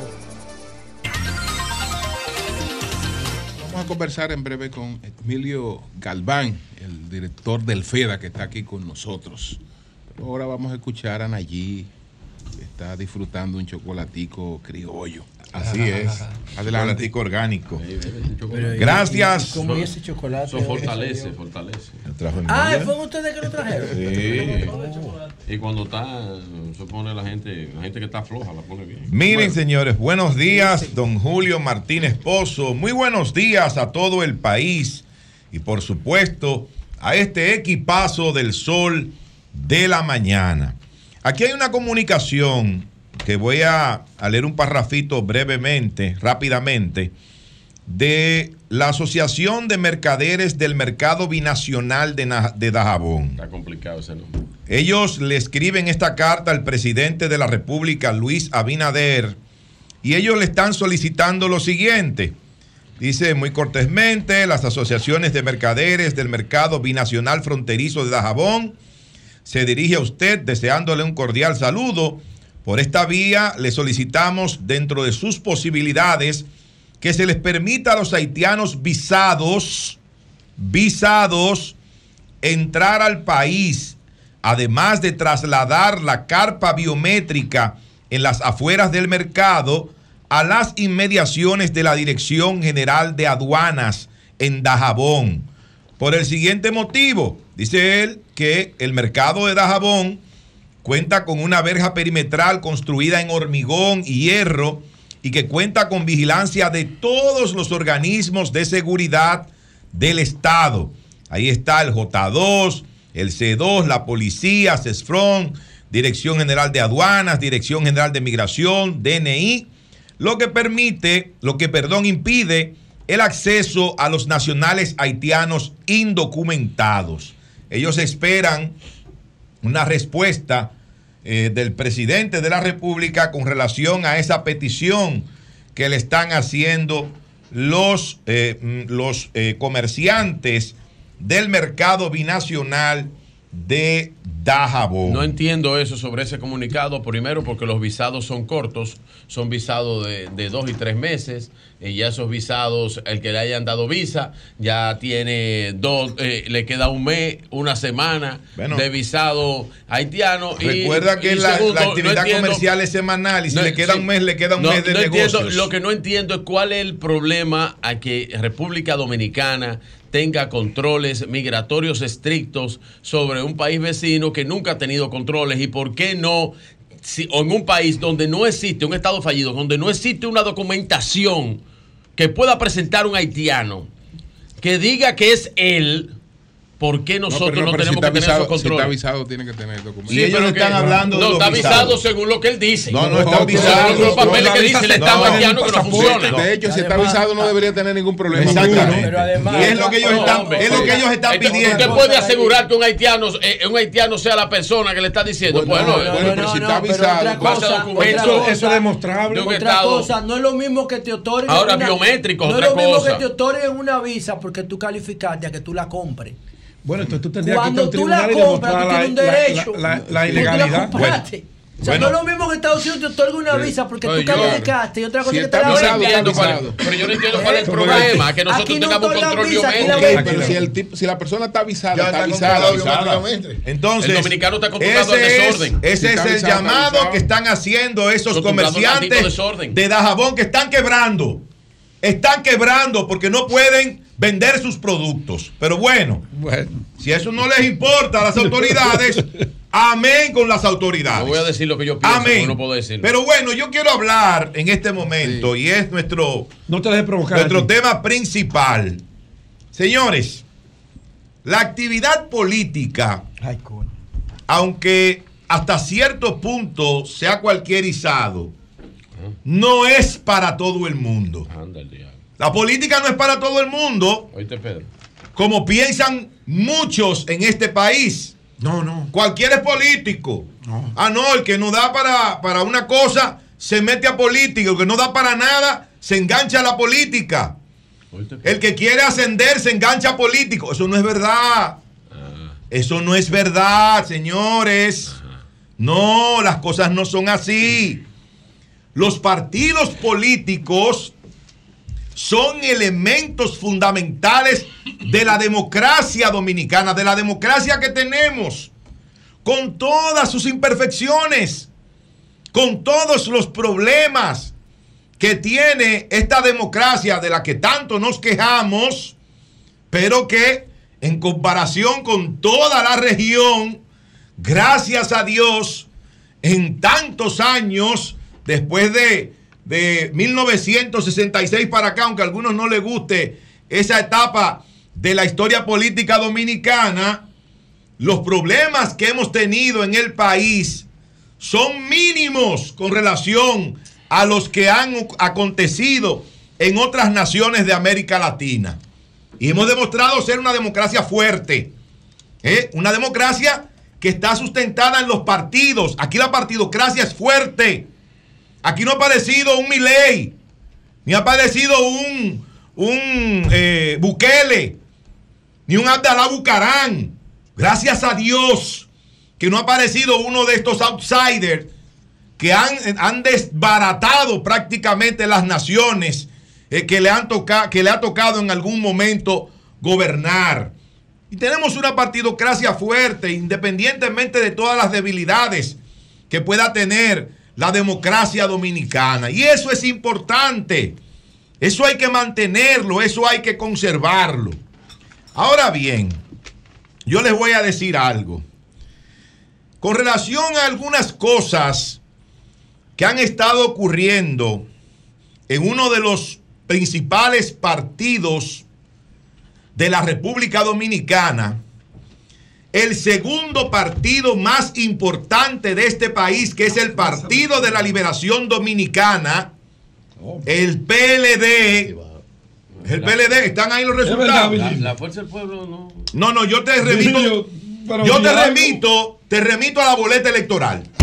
No, no, eso es pasado. Yo te re- no, no, Usted no, no, no, en el no. 2020 No, tú vas a votar. ¡Hasta el diablo! Tú vas a votar. Pero No me- vengan al pero 24. vengan acá, Nos porque se levantamos en el 2020. No, tú pues. vas Pero a no votar. el 20. Tú vas a votar. 16 estamos. Tú vas a votar en mayo. Tú vas a votar en mayo. Y en la casilla no, no, número pero- 2. Retira eso, hermano. Y en la casilla número 2 te vas a al encontrar al Partido de la Liberación Dominicana. En, en la 2. Pero perdón, sí, la casilla número 2. ¿En qué año que estamos? Señores. El 16, 2016. Miren, lo que ha estado ocurriendo en los últimos días en esta importante organización política, Está fuerte. de que algunos compañeros eh, han estado profiriendo expresiones negativas, hirientes, eh, que maltratan, que lesionan importantes dirigentes de ese partido. Ah, pues tú vas a hablar de Fernando. Eso no se puede permitir bajo ninguna circunstancia. Oye, de Fernando Ramírez. No es posible, no es posible que un dirigente del Partido de la Liberación Dominicana maltrate, insulte a otro dirigente de esa organización política, sea quien sea. Sea de tu No, agrado no, no, no, no importa. agrado o no. Oye, no importa que sea del comité político. Sea de tu agrado. Puede ser un miembro del PLD. De cualquier lado. Y merece respeto.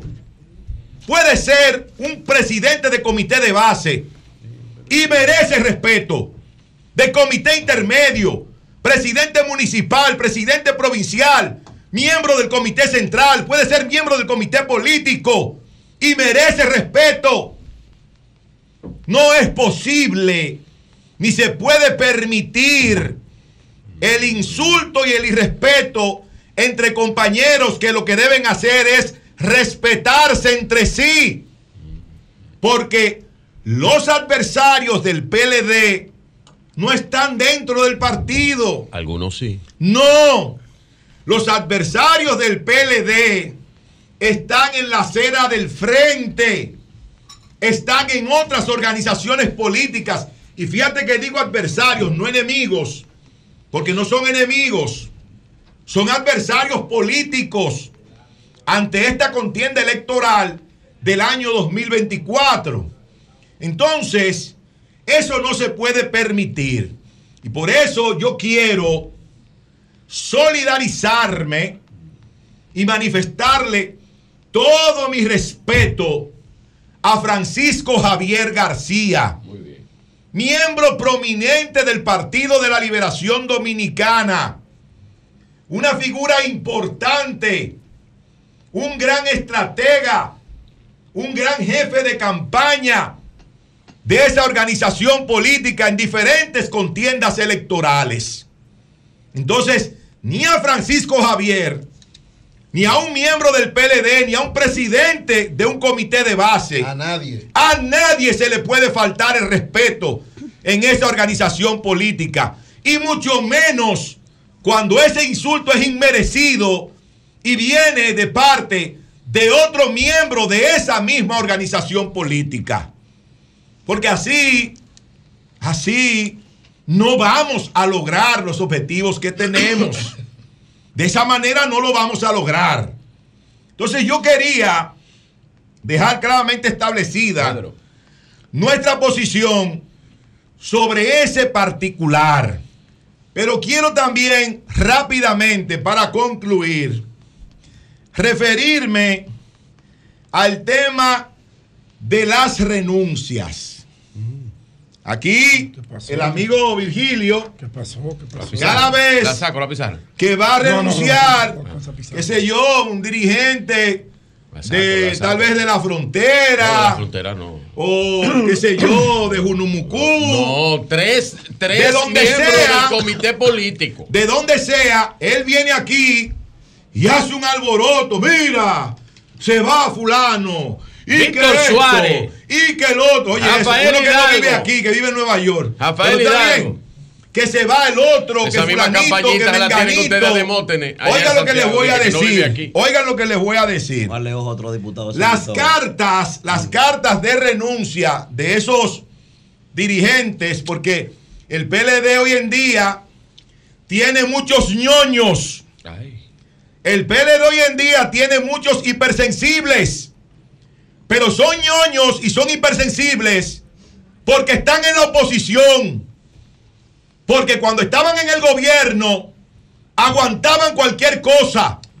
Es más, muchos de esos está que hoy son tan ñoños y que por cualquier cosita se ofenden y se quieren ir del partido. Pero da nombre, da nombre. Antes le No, no, no. servían. Mira lo que le hicieron a Fernando. Antes, No, no, no. antes le servían de alfombra a los La funcionarios. fulano, de alfombra. irre- Perdón. Así que yo lo manejo. De alfombra a los funcionarios le servían porque el PLD estaba en el gobierno. Ah, pero ahora, por cualquier cosa, ellos dicen, no es que el partido ya no tiene los mismos valores y principios de antes. o si no dicen que en el PLD no se respeta la democracia interna. Ah, que hemos sido maltratados en el partido. Nos han cerrado las puertas para poder crecer, para poder avanzar. ¿Y quién cocinó ese O dicen, o dicen que ya ellos, en una época que ya prácticamente en este país y en el mundo, pero aquí de manera muy particular, no existen las ideologías. Roberto Dicen ellos que ya no se identifican con la ideología política del Partido de la Liberación Dominicana porque dista mucho del pensamiento del profesor Juan Bosch. Entre otras perlas más que suelen escribir, que suelen plasmar en esas cartas de renuncia. Mire, señores, nadie está obligado a estar donde no quiere. Si usted no quiere estar en un partido, váyase. Sea responsable. Y diga, no, no, mis intereses cambiaron. Mis intereses hoy están en esta dirección. Y yo me voy. Si a usted lo compraron, váyase. Váyase. Usted es libre de hacer lo que usted quiere. Ahora, el Partido de la Liberación Dominicana no debe distraerse. El Partido de la Liberación Dominicana tiene que seguir haciendo el trabajo que ha estado haciendo en la conformación de su boleta electoral, tanto municipal como congresual. Y seguir trabajando sin descanso por el candidato presidencial del PLD, que es Abel Martínez, de cara a un proceso electoral que cree el gobierno que lo tiene ganado, pero que ese 19 de mayo del 2024, ese gobierno del PRM va a despertar con una gran pesadilla. Solamente quiero decir, para concluir, Ay, Nayib, perdón. don Julio. Léete a Felipe Ciprián hoy, que hace una radiografía íntima de la situación Una política porquería. del gobierno No, y del porquería. país. Léete a Pero Felipe yo te voy a citar. Léelo con En días pasados Una hablaba porquería, una porquería con un amigo en el, tuyo. en el Leonel Diario. con un amigo tuyo Quería. y amigo nuestro que ha acuñado una frase que yo en este momento se la voy a tomar y es, y es eh, tocayo del que acabas de mencionar. Felipe Romero. Sí, nuestro Está- amigo está Felipe. Romero. Ese es bueno, ese es ama- amigo yo voy mío. a tomar una frase que ha acuñado Felipe Romero. un líder de Abrazo. Sí, sí, sí, que dice lo siguiente, dice lo siguiente. Dos puntos. Los que renuncian del PLD se bajan de un crucero para montarse en una yola. Cambio y fuera.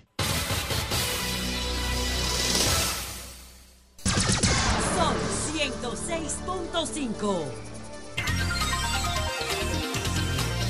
Diego Galván está con nosotros, es el director del FEDA, Fondo Especial para el Desarrollo Agropecuario FEDA.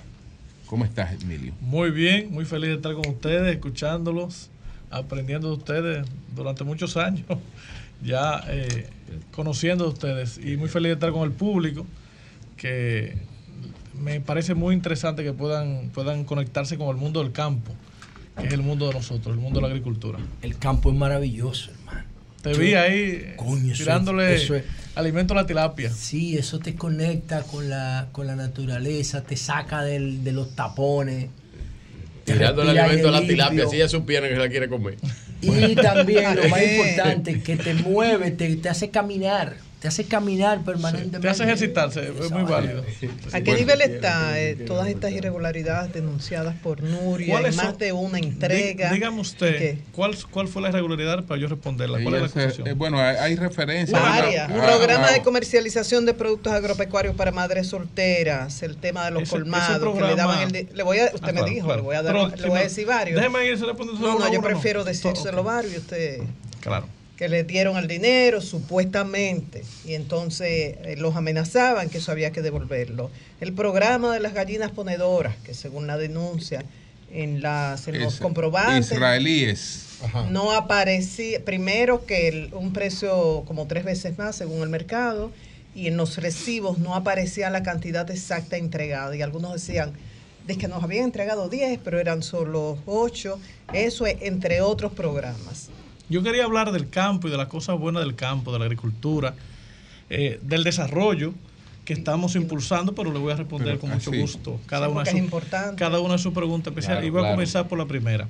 El programa de comercialización de madres solteras es un programa que comenzó en la gestión anterior a la nuestra y nosotros lo, eh, vamos a decir, lo desactivamos y lo transformamos hacia otro programa. Por lo tanto, nada de lo que ocurrió en ese momento yo puedo tener responsabilidad ni tampoco puedo responder porque no se trató de mi gestión. Nosotros le respondimos a la señora eh, comunicadora, la señora Nuria, que Es decir, no- el no programa- el el- el- Tuvo problemas, pero no contigo. No, No, no. tampoco conozco un pro- pro- problema, porque eso Pero obviamente tú, lo tiene eh, que en esta gestión no se ha ejecutado ese programa. No, ese programa no es de mi gestión. eh, no tengo nada, nada, nada eh, que ver con ese Ni programa. manejaron documentos que No, pudieran ver alguna incluso, irregularidad. Incluso el cheque en cuestión ocurrió dos, dos meses antes de yo ¿El llegar. de los a la 15 FED. millones? El de los 15 millones. Dos meses antes de llegar a la FED. Incluso, préstame los documentos. Y lo tengo aquí. Pero Emilio, tú no se supone que tú no tendrías que investigar eso. Tú Cla- claro que sí, pero no es mi rol, eh, no es mi rol eh, investigar procesos de la, de la época pasada. O sea, yo, mi rol es darle seguimiento a, los, a las cosas que yo considero que están bien y trabajar sobre la base de lo que yo pero, quiero hacer. pero forma parte de este gobierno, Fíjese, ¿verdad? fíjese. Confirmando. Un Mire, gobierno mire, que, que ha cheque. trabajado Mire, tanto con mire, el tema de la transparencia. No, no. Le voy a enseñar el No, cheque. en base a lo que decía pero Eury. usted le voy a responder. Ajá. Léase la fecha del cheque y No, léase pero la fecha de mi decreto. Le estoy diciendo algo. Usted dice, no es mi rol investigar No, y eso. no es mi rol. Mi pregunta, si es el rol de la Fiscalía, de la Procuraduría, de la Contraloría, de los organismos de control. Mi rol es desarrollar la agropecuaria del país, Ahora- organizar la institución y dar el apoyo al sector agropecuario que lo estoy dando. Ahora, si yo uno quiero... está al, frente de una institución, Sí. ve algo irregular, no ayuda no, a su gobierno. no considero que haya nada irregular. Ah.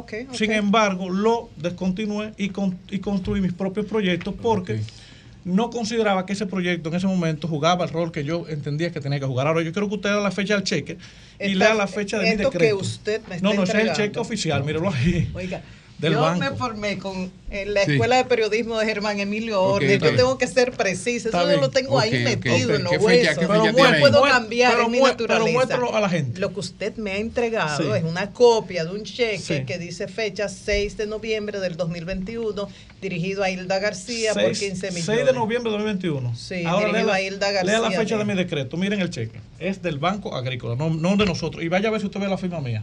Ok. Claro, Aquí dice 26 de octubre del 2021. ¿cuántos meses después está mi decreto? Eh, ¿De octubre a qué? A- Léalo usted, entonces, léalo no, usted yo mismo. lo leí, yo lo leí, no, no estoy Ah, deteniendo no estás eso. Bueno, pero vamos a explicar, en, en- en definitiva, no se trata de la gestión. No se trata de mi gestión. sino de la... Este decreto lo demuestra sobre el tema de madre soltera, que yo entré dos meses después de ese Entonces- cheque y de ese proyecto. Y yo Oh, transformé ese proyecto en un proyecto diferente. Eh. Pero más allá, vamos a hablar de las pollitas ponedoras, un tema que usted mencionó también. Sí, sí.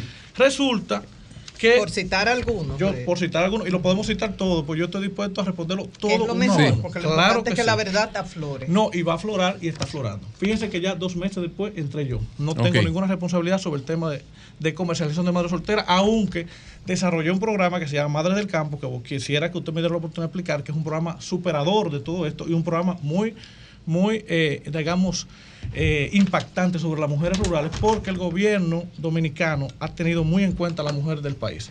Fíjese el tema de las pollitas ponedoras. Usted dice que hay una compra de pollitas ponedoras, ¿verdad? Que está a sobreprecio. Fíjese la carta, usted mismo, del Ministerio de Hacienda, de la Dirección de Compra, y vea la fecha, quién desarrolló la licitación. Ahí bueno, la carta en no la puedo leer, son cuatro no, páginas. lea nada más la, página, pero- la parte de aquí, de quién, Sí. quién dirigió el proceso, de qué fecha es el proceso. ¿Cuál es la fecha del Siga proceso? hablando en que pero yo- vamos, No, pero, pero- pero puede irlo explicando, Emilio, que, que porque no estamos... podemos tener que- que que- televisión, es que la gente- no quiera dirigirme, caramba. Mi decreto, mi decreto Sí. es de, novi- de no- octubre del 2021. Ok. Y la licitación a la cual usted hace le- mención es del año 2020, de octubre del 2020. O sea, ¿cómo es posible que yo pueda también tener relación de un hecho que condució un año antes de yo entrar a la institución? Yo, Estamos hablando de dos programas que Nuria citó en su denuncia y Que no usted está corresponden segura a- que, que no, no, no, corresponde yo a seguro no. pero- Esto es un decreto del presidente, que yo Sí, ando con sí, él, no, eh, de la vamos- fecha cuando yo entré, y eso es, un- Sí, es claro. una carta de la dirección Ahora, de compra, bueno, que demuestra que ninguna de las acusaciones Corresponden a la corresponden a mi gestión. Fueron hechos que ocurrieron antes de mi gestión, de las cuales obviamente yo pudiera hablar, entiendo que, que fueron hechos importantes y que me ha tocado a mí desarrollar como director de la Cuando institución. compras y contrataciones, Manuel, 30 segundos solo, dice que no se hizo licitación para esas compras, que en solo un mes superaban los 14 millones de pesos. Eso mismo es lo que usted dice que fue en la gestión No sé, anterior. claro que no, la licitación no se hizo en mi gestión. Ok. Eso es lo que dice la carta. Emilio. Bueno, adelante. Emilio. Esas son las dos. Si usted tiene otra otra de las acusaciones, yo se las respondo. Ahora sobre el precio, muy importante. Sí. Nosotros, esa licitación tiene un precio, obviamente, que no lo puse yo. Sin embargo, el precio de las pollitas ponedoras se puede contratar en el mercado. Hay muchos camioncitos que la venden en las calles y te venden una pollita que no es la que nosotros entregamos, porque es de menor calidad, es una pollita ya de segunda, no tiene las vacunaciones. Nosotros tenemos que garantizar que tenga las vacunaciones, que tenga el tamaño para que la gente la pueda eh, desarrollar en sus casas. Y resulta que el precio que nosotros la compramos es mucho menor que el precio que se vende en el mercado. Entonces tampoco es verdad que se se compraron. triplicó. tam- es a- a- al contrario, es una mentira porque la, el precio nuestro es un precio mucho mejor y la calidad es mucho mejor y la podemos demostrar por los estudios técnicos que son obligados y que están establecidos en el pliego de condiciones. Fíjese cuando, cuando el Estado compra, compra con, no sé si usted lo sabe, con un pliego de condiciones, con unas especificaciones técnicas. Cuando la gente compra en la calle, esto compra sin ninguna especificación, o sea, compra lo que puede ver. El Estado no, el Estado ve- verifica, regula y la Contraloría, la auditoría, la unidad de auditoría interna verifica que lo que usted compra es exactamente lo que dice el pliego de condiciones. Emilio, el presidente me ha nombrado director del FED a. Sí. Me saca por cualquier Pero cosa. eh, quiero saber si ya se siente feliz con la respuesta, si está satisfecho. voy para allá, para completar eso. No, Ah, todavía, voy para allá. espérate, A eso le espérate, falta- a eso le espérate, falta- No, porque no, no, no. Yo no logro No, satisfacerme con esa facilidad. dejar de hablar. No, yo, le dejo los documentos. No, pero no, pero logro satisfacerme con esa facilidad. Emilio, la pero respuesta que tengo que usted le ser dio Bueno, se complementa con algo que Claro que sí, claro El presidente me ha nombrado a mí en. Ha decidido sacarme y ha nombrado a don Martínez Pozo. Un veterano como ese, lo primero que va a hacer es de que llegue y decir, mira, ¿Y esto está bien o está a, los- mal? a los organismos de fiscalización, audítenme esto aquí que me entregó Manuel. ¿Verdad? Y después, posteriormente, si sale una denuncia como esa y me están, vincula, están vinculando a don Martínez Pozo, lo primero va a decir, no, espérate, no, no fui yo. Yo tengo una auditoría aquí que yo solicité y lo que yo encontré fue esto. ¿Tiene esa auditoría? ¿Usted Claro, claro que si nosotros inmediatamente ¿No la puede llegara a los dos días, no, porque no me la han entregado. Ah, los- ¿todavía no está hecha? No, se hizo y la tiene la Contraloría General de la República. A los dos días de nosotros llegar, como, como cualquier funcionario, como usted bien lo, de, lo, de- lo- lo significa, solicitamos a la Cámara de Cuentas, que el organismo es responsable de hacer las auditorías de las instituciones, al igual que a la Contraloría, porque en ese momento usted se recuerda que se hizo, se hizo una disposición que permitía que la Contraloría Sí. hiciera auditorías especiales y solicitamos en dos cartas, en esa época, yo llegué en el 2020, eh, al final de 2021, dos cartas, dos auditorías. Una de ellas fue respondida positivamente y la Contraloría General de la República ejecutó una auditoría eh, a estos procesos de la gestión anterior y efectivamente la Contraloría tiene esa auditoría. Pero no obstante a eso, nosotros, una vez terminada la auditoría de la Contraloría, para auditar mi gestión, que ya cumplía un año en ese momento, nosotros decidimos contratar una auditoría externa porque nosotros creemos, primero, en la transparencia. Hemos luchado, los que me conocen, durante muchos años por la transparencia y por la lucha contra la corrupción, porque yo no soy un improvisado en lo que es la participación social, yo vengo de los movimientos sociales, vengo de, la, de, las, de las actividades sociales más importantes que se han desarrollado en el país y conozco y entiendo cómo se tiene que manejar una institución. ¿Tú conoces Entonces, el contenido de la.? No conozco todavía. O sea, todavía. No, ¿Qué no me, la, tú tienes? no me la han entregado. La solicité formalmente, pero yo tengo dos bien. años en la institución. O sea, en dos años todavía una No, porque, auditoría que tiene que ver con. La auditoría se hizo, un- se hizo y duró más o menos un año haciéndola. Porque fue Ok, una- pero todavía tú no conoces. No, yo no conozco el- el- los resultados, pero estoy haciendo la nuestra, del periodo nuestro, para seguir auditando. Y soy de los que creo en la auditoría permanente, creo Sí. en la mejora de todos los Pero, Julio, procesos. y Emilio, sobre tu todo- compromiso con la transparencia y con lo que es tu historial de luchador y todas estas cosas, no te conlleva a que si tú llegaste a un puesto y tú sabes, porque ahí hay denuncias que evidencian, y tú, te quieres desligar porque no, no tiene que ver contigo, pero tú sabes que ahí hay cosas que no son correctas.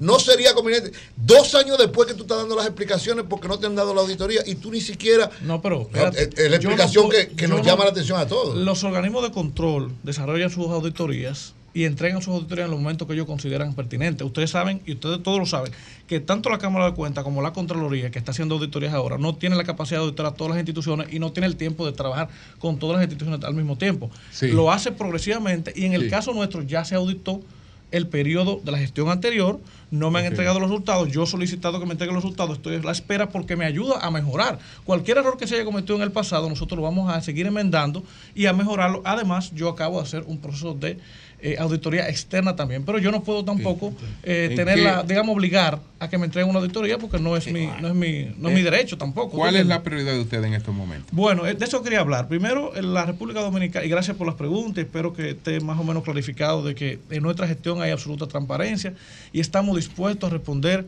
a cualquiera, en cualquier escenario, sobre la base de documentos legales del ¿Te, Estado. te han llamado de, de la, no me, de no la me han llamado? ¿No pero, llamado? no, pero nosotros le remitimos una comunicación, que la tengo también aquí, una carta, eh, poniendo a disposición para entregarle todos los documentos de cualquier... Y completando eso, y de ética, De ética también visitamos y pero tenemos- ellos no, no se comunicaron No, con porque usted. nosotros nos comunicamos con ellos porque ellos después que pasa a, contra, a, la, a la Procuraduría ya ellos se abstienen. Compras y contrataciones. Compras y contrataciones, la carta se la entregué. Mire, la, las le cartas. entregué yo la carta a usted firmada por la Dirección de Compras diciendo que a ningún momento esa licitación, que para mí no está mal hecha, pero obviamente eso es un asunto de la gestión anterior, eh, eh, Compras demostró que no, tu- no fue en mi gestión. Entonces yo quería, primero, la luz que te- primero No, no, lo que yo decía, perdón, yo decía que es importante que estos estos programas se mantengan eh, blindados, ¿no? Porque son de las pocas, de, de, las- de, de- de los, de, de lo- de las pocas eh, eh, ayudas que recibe el campesino de abajo, no el macro agroindustrial, sino el campesino emprendedor que no, como es muy informal, no tiene canales de acceder al financiamiento y a la asistencia gubernamental. Así que es. de hecho más adelante me gustaría, porque Danilo con la visita sorpresa se apoyaba mucho en el FEDA. Y ahí hay una, una serie de cosas. Pero de mano después yo quiero que comparemos Sí. los dos modelos, lo de Luis y el de Danilo, a ver cómo está la Bien, efectividad bien. de cada uno. Entonces, eh, primero aclarando todo, me, me quiero referir al tema del desarrollo agropecuario y el apoyo a los productores. Nosotros somos una institución complementaria. Nuestro papel es apoyar las otras instituciones desde que inició el FEDA, por eso se llama Fondo Especial de Desarrollo Agropecuario. Su objetivo es trabajar con los sectores que se consideren vulnerables en un momento determinado o las atenciones que se consideren innecesarias. Y por eso nosotros nos hemos dedicado a desarrollar una serie de proyectos especiales con el objetivo de apoyar sectores especiales. Eso sin abandonar, hay que decirlo José, esas 500 proyectos que lamentablemente, tengo que decirlo, lo heredamos, la mayoría de ellos cerrados y que correspondían a los proyectos Visita Sorpresa y que me ha tocado eh, a mí el trabajo de recuperarlo en el caso del FEDA, porque hay que aclarar también que los proyectos Visita Sorpresa no eran únicamente el FEDA, incluían 49 asocia- eh, instituciones del Estado que tenían que ver con esos proyectos, pero el FEDA jugó un rol importante y tuvo, de los 2.500 proyectos que hubo, de los 1.400, tuvo 500 de ellos. A mí me ha tocado tener que rescatarlos uno a uno, 500 pero de la visita 500 y sorpresa. pico, 547. Pero cada uno de ellos es una historia diferente, cada uno de ellos necesita unos recursos eh, que nosotros quizás no tenemos, cada uno de ellos necesita una organización, hay que levantarle la moral y el ánimo a los productores que fueron, digamos, víctimas de todo ese proceso, porque más que todo lo que hubo fue mucha improvisación y no la formulación correcta de los proyectos que al final terminaron quebrándose. Y hay que decir también que la pandemia les dio bastante duro porque eran proyectos nacientes, un proyecto que nace golpeado por una pandemia, se cierra, es muy difícil levantarlo y nosotros nos hemos dedicado uno a uno, hay que decirlo, a levantarlo. El dinero, el dinero, el dinero que se entregaba Pero- en la visita sorpresa tenía retorno. Sí, ha tenido, un- el- era una parte donada, por ejemplo, en el caso Oh. del FEDA fueron 13 mil millones de pesos, 7 mil eh, siete mil de ellos donados Atención, y 5 mil. 7.000 eran donados sin fueron compromiso de retorno Sí. Y 5 mil y 5.000 fueron financiados. Nosotros tenemos más o menos esas- esas- esos, compromisos. Incluso nosotros ahora estamos transformando esos créditos y quiero dar esa primicia al país. Aunque yo sé que el presidente es que lo va a anunciar, el presidente nos va a permitir en un futuro muy cercano convertir todo eso a 20 años y a tasa cero para permitir que esos agricultores que se endeudaron. ¿Solo eso o habrá no, los anteriores también. nueva? No, no, los anteriores y los nuevos.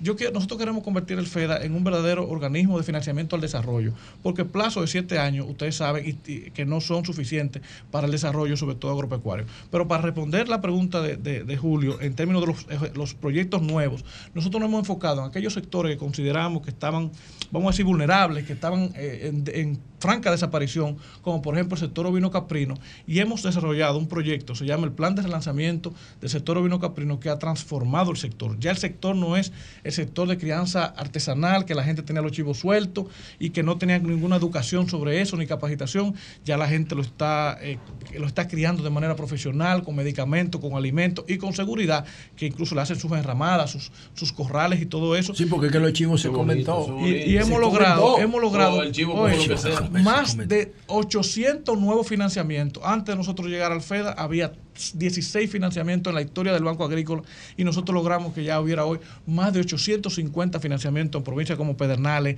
Independencia, Bauruco, San Juan de la Maguana, Montecristi, Leas Piña, porque fue la frontera y ahora el presidente nos ha autorizado a ver si nos vamos a el resto del país porque también hay chivo en todo el país.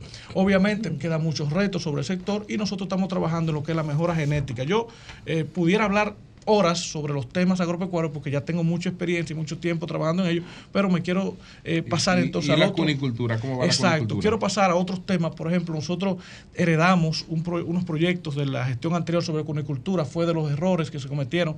Se, se instalaron cerca de 50 40, eh, 30 granjas de grandes granjas de conejo en la mayoría del país. Lamentablemente esas granjas todavía no han podido descubrir la viabilidad de las mismas, producto de que República Dominicana no es un gran consumidor de conejo. Por lo tanto, la crianza de conejos tiene que ser a pequeña escala para crear la cultura de consumo de conejos, que esos son los objetivos que estamos planteando. Y nosotros, pues, eh, eh, tenemos un proyecto de relanzamiento de la conicultura, pero en, dos en tres fases. Primero, con los jóvenes, a través de un programa que se llama Emprende RD, que me gustaría más explicarlo más adelante, que tiene muchos buenos resultados. Y eh, ese es- eh, le donamos conejos a los jóvenes.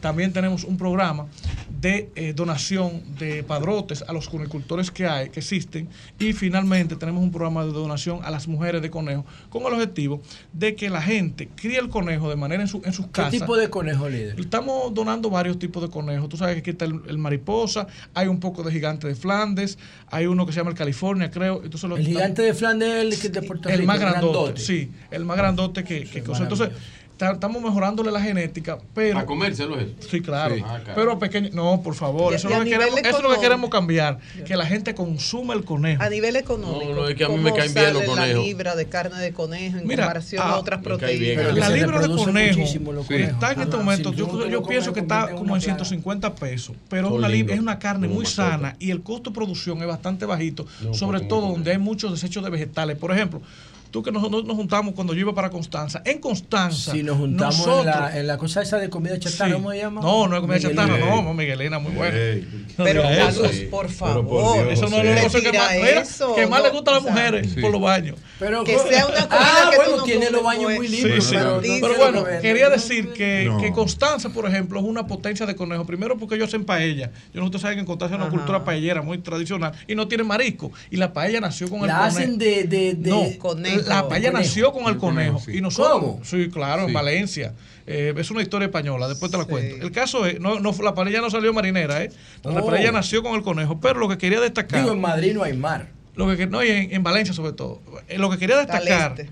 era que en Constanza, por ejemplo, queremos fomentar la producción de conejos porque tiene los vegetales ahí, los desechos vegetales. Sí, con mucho. esos desechos vegetales, con ese clima que tiene Constanza, pueden producir conejos, pero nosotros lo estamos promoviendo a pequeña escala. Esas grandes escalas y de esas granjas grandes todavía no las hemos comenzado a recuperar porque el mercado todavía está pequeño. ¿Qué pasa? ¿Cuál es mi, mi sueño? Que cuando lo donemos a los jóvenes, a las mujeres y a los pequeños productores, el exceso de conejos que tengan lo puedan colocar en los barrios y la gente Entonces, comience a aprender a El consumir error conejos. fue no promover la cultura del consumo de, El de error, conejo. el error fue, mm, fue muchos errores que hemos estudiado, realmente. Nosotros nos hemos dedicado a estudiar los procesos anteriores para poder enmendar, así mismo como las auditorías nos gustan, para poder enmendar la- las- los, los eventos administrativos, nos gusta también evaluar y diagnosticar los hechos anteriores para poder eh, corregir los errores. Uno de los errores, evidentemente, fue la formulación.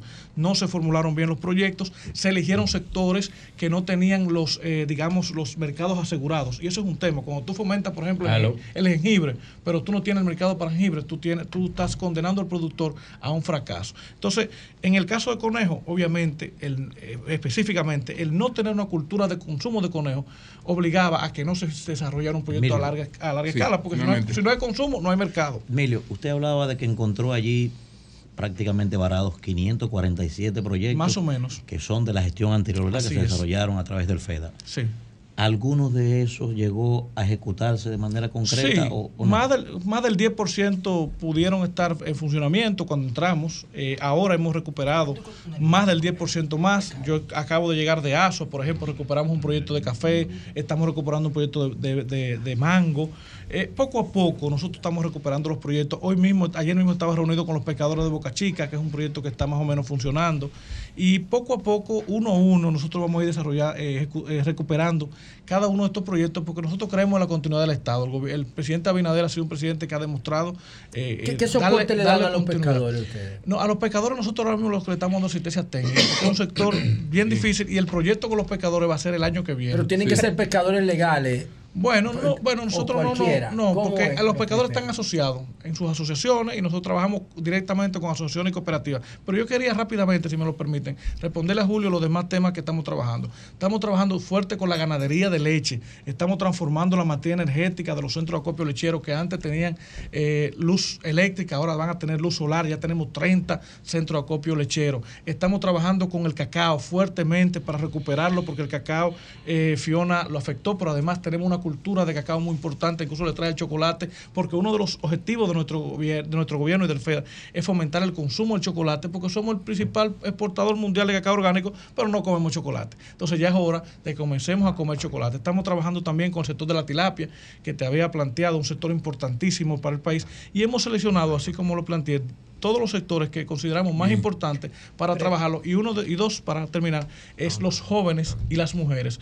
Tenemos dos proyectos especiales, uno que se llama Madre del Campo, que fue la transformación del proyecto de comercialización de madres solteras. Ahora apoyamos a las mujeres rurales en sus emprendimientos y otro es el proyecto de jóvenes agropecuarios del mañana que apoya el emprendimiento juvenil en el campo, el relevo generacional del campo. Por razones de tiempo, Claro preguntas sí. breves con respuestas breves. Claro. Preocupación de ambientalistas porque dicen que muchos de estos proyectos de chivos están en áreas protegidas.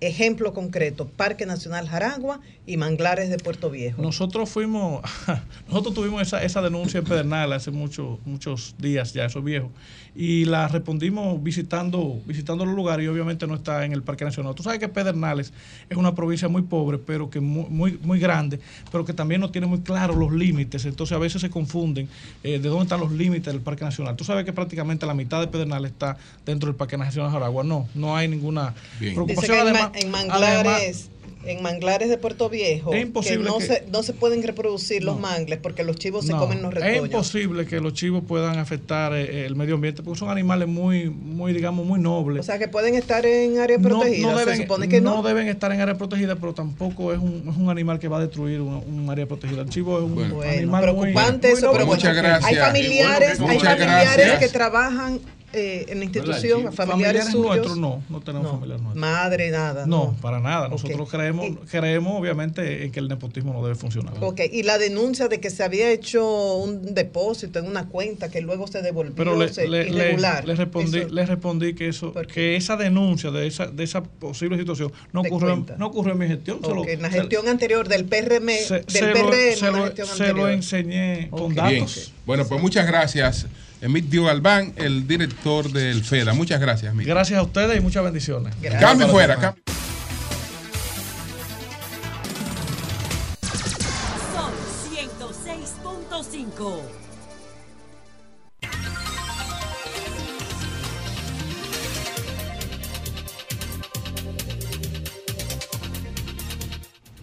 Buenos días, hablando es que uno se entiende. Gracias a todos los que nos escuchan a través de este Sol de la Mañana de Sol 106.5. RCC Media es la catedral de la opinión en la República Dominicana. Y hoy es miércoles. Y es miércoles de encuestas y numeritos. Pero antes... Pero antes, en Santiago, y yo siempre, porque yo soy amante a Santiago, me encanta Santiago. Y políticamente es una de las provincias más interesantes. Y en Santiago hay un lío que yo vengo diciendo con la fuerza del pueblo. Y se arma una carta, una carta interesantísima aquí que firma toda la dirigencia de Santiago. Y la carta reza de la siguiente forma. Para los que nos escuchan, dice lo siguiente. Bueno, Doctor Leonel Fernández, doctor Antonio Florán, eh, Jiménez, Henry Merán y José Manuel Hernández Peguero. Distinguidos compañeros, los resultados de los comunicados por la Comisión Nacional Electoral en una encuesta sobre la factibilidad electoral de los precandidatos en Santiago presentan datos, datos inconsistentes, tales como la comisión, la omisión de precandidatos, demarcaciones, no medidas, ubicaciones erradas, precandidatos con una jurisdicción en otra, así como el cálculo erróneo de porcentajes, respuesta de los entrevistados, así como precandidatos que no fueron incluidos, etcétera, etcétera, etcétera. Al conocerte los resultados en las condiciones antes descritas, se ha producido un descontento generalizado en la militancia y la dirigencia de nuestra organización en la provincia. Esto atenta no solo con nuestro desempeño en las jornadas electorales sino, y, problemas, sino con el funcionamiento de la propia estructura partidaria. Todo esto y otras cosas más, ¿quién lo, quién lo firma? Pues Hanley Otañez, que es el presidente del municipio de Santiago de la Fuerza del Pueblo. Mi amigo Jalio Tañez. ¿Y quién más lo firma? Juan Hernández, presidente de la circunscripción 2. Raúl Martínez, presidente de la circunscripción Raúl, ex 1. fiscal de Santiago. Oye, oye. Y Narciso Elías, presidente de la circunscripción 3. Santiago entero en pleno. ¿Y qué es lo que piden? Pero tú no ¿Qué tratar- es lo que si piden? Pedro se fue. Eso es problema de Pedro, porque No, este, no, es su lugar, digo- este es su lugar de trabajo. No, no, no. Peor. Pedro es, perdón, Pedro no está Sí. porque tiene una situación eh, de Ah. fuerza mayor. Ah, no sabía. no sí. sabía. Ah, bueno. De verdad. Pues está bien. Entonces, en Santiago, ¿qué es lo que piden después de esa comunicación? Primero, la anulación de los resultados de esas encuestas. Y asambleas de delegados para poder establecer lo que debió ser. Que esto es muy raro porque yo creo que no se puede cambiar el método de elección. Si ya fue encuesta, es encuesta. Ustedes pudieran anular las encuestas y mandar a hacer otra. Pero no de que ahora anulemos las encuestas y vamos a hacer asamblea de delegados. Eso está raro. Y problemático a la fecha que estamos, porque no sé si se han dado cuenta que hoy es primero de noviembre. En adición a esto. Voy para Santiago el, día, adición- el día 4. El día 4. A la proclamación de Marino Collante. De Marino Collante. Como candidato a senador del PLD en Santiago. Bueno, pues si van a. Eso es este sábado, ¿no? Sí, este sábado. Ah, pero mira qué bien, porque El esto en doctor adición. Marino Collante. El doctor. Marino Collante. En adición. Una estrella. Ay, qué bueno Sí. que tú lo tratas. En adición a los problemas y a la problemática expuesta por nosotros, en el abrazo del borracho, ¿eh? en el abrazo, en el naufragio de rescata, de rescátame. En, en, en ese anuncio de carretas vacías que a tres meses no presenta nada, que la alcaldía de Santiago y la senaduría son un problema. Porque ahí está establecido, le van a dar derechos adquiridos a Marino Collante. Ya los tiene. Ah, ya los tiene. Sí, porque Pero lo van a hace- proclamar. Hace buen tiempo Ya que lo él- presentaron. No, él está aspirando hace tiempo, Ah. recorriendo todo Santiago. Atención, Demóstenes Martínez. Su precandidatura a senador. Te hace meses. por tercera vez. Por tercera vez, Demóstenes. Te han dejado fuera tus amigos, tus ex compañeros del PLD. Tus ex compañeros que dos veces te cubrieron en la Cámara de Diputados y que ahora no quieren que tú seas senador. Aunque la verdad es que Marino tiene, Marino tiene, en las encuestas que yo he visto, eh, tiene más números que Demóstenes Martínez. Es la verdad. Entonces, pero la fuerza del pueblo no es pendeja. Y no es verdad que le va a apoyar la candidatura a la senaduría y la candidatura a la alcaldía en el municipio de Santiago. Eso no es verdad. Eso no es verdad. Digo, si lo hacen por mí, porta a mí, porta a mí. Y también Roberto Rosario, ustedes saben que hizo un tuit y que emocionado. Don Roberto se emocionó. Le dio la emoción. Y entonces don Roberto agarró y en ese tuit felicitó a Altagracia, que es la candidata a alcalde. Así que ya ustedes saben cómo va eso por ahí. Miren, en cuanto a opción democrática, ay hombre, Minú, caramba. Todo lo que dijiste de Leonel Fernández, Minú. Todo lo que dijiste de Leonel Fernández, Minú. ¿Eh? Así cuando le dijiste a Leonel Fernández que le dijiste que no hizo nada sobre la corrupción, ni dijo nada sobre la corrupción que había en el PLD. Eso le dijiste tú, Minú Tavares Mirabal, a Leonel Fernández. No lo dijiste corrupto, pero insinuaste. No le dijiste corrupto, pero insinuaste la corrupción que había en el PLD. Y dijiste que él no hizo nada y que no dijo nada sobre la corrupción del PLD. Así estamos. Qué bien, qué bien. Esa es la política vernácula. Esa es la política ¿eh? Esas son, esas son las ideologías. Las ideologías. Pero yo, nada, yo lo veo bien porque las alianzas son para eso. Son para eso. Pero hay veces que uno escupe para arriba, escupe para arriba y le cae el, el- no voy a decirlo porque hay, hay gente comiendo al frente de mí, le cae el, el, se dice gargajo. Eh, ay, qué es. ¿Eh? Gargajo que le cae. Qué barbaridad. Sí. El- el- la mucosidad. La mucosidad. La mucosidad encima. Bueno, pero es así, porque cuando tú te expresas como se expresó Minú, bueno, pues eso es lo que se ve. Eh, miren. Ay, caramba, maestro. El caso de? Fernando Ramírez, el buen amigo Fernando Ramírez, versus el PLD. Es así que yo lo llamo. Versus el PLD. Insultos. Primero, él se refirió de una forma no propia a Francisco Javier García. Luego lo desautorizan.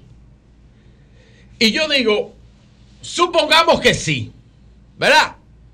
Pongamos que sí, que no lo autorizaron. Es que no lo autorizaron. Perfecto. ¿Cuál beneficio tiene Abel y el PLD está bien, está bien. con que una persona Pues insulte a Francisco contigo. Javier? Estoy de acuerdo contigo. ¿Cuál es el espérate. beneficio? Está bien, supongamos que no. todo lo contrario. Pero mira algo, mira algo. Tú ves ese dedo.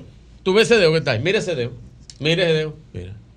No, no, no, no. Tú ves, mira este, mira este. Ey, ey, no, wey, wey, wey, wey, Mira, déjenlo, déjenlo, déjenlo, Ese déjenlo, yo no me déjenlo. lo chupo. Ese- ese- los dedos, No, si tú te quieres chupar ese No, dedo, no, chúpatelo tú. no, ese va, ese va, Chúpatelo ese- tú. ese va a vomitar ese. Dejen los dedos, Ah, pues dedos. para vomita, vomitar. vomita. Esto- ¿Tú estás vomitando en qué? ¿Sobre el qué? Bien. Pero Fernando, Fernando, Pero no lo viste el dedo bien, ¿no? Fernando, No, óyeme bien, maestro. pero escúchame. El sí, sí, para que sí, eh, también yo tengo el otro y más largo que el tuyo. Entonces, vamos a decir algo. Fernando, está bien que no lo autorizaron, pero algo había. ¿Y en qué que yo voy con esto? Algo había Bien. que había ese esa candelita por ahí. Porque no es un, no es un maldito loco, Fernando. Luego lo desautoriza y le dijo, lo dije a título personal. Lo dije a título personal, Claro. pero algo había ahí. No había nada. y había un descontento. Y había una problemática. Y había una problemática. Y a mí nadie me va a decir que eso no es como yo lo estoy diciendo. Es una opinión Yo he dicho- personal y- y de te voy a Fernando explicar Ramírez. algo y te voy a explicar algo. Personal. Francisco Javier García, para mí, es el más inteligente que tiene el comité político. Es uno de los más. Para mí, usted dice el que usted quiera, líder. Uno Yo- de los más. Yo tengo el mío.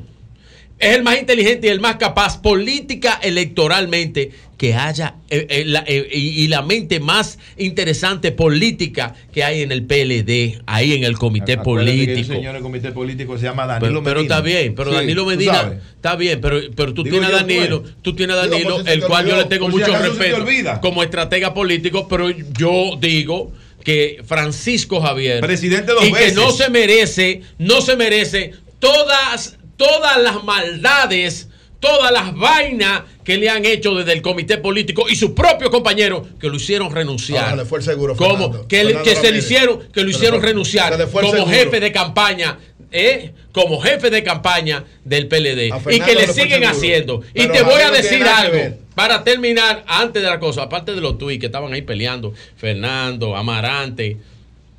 Eh, eh, vi también a- a- al buen amigo don Roberto Marchena. Para mí, lo mandaron. No.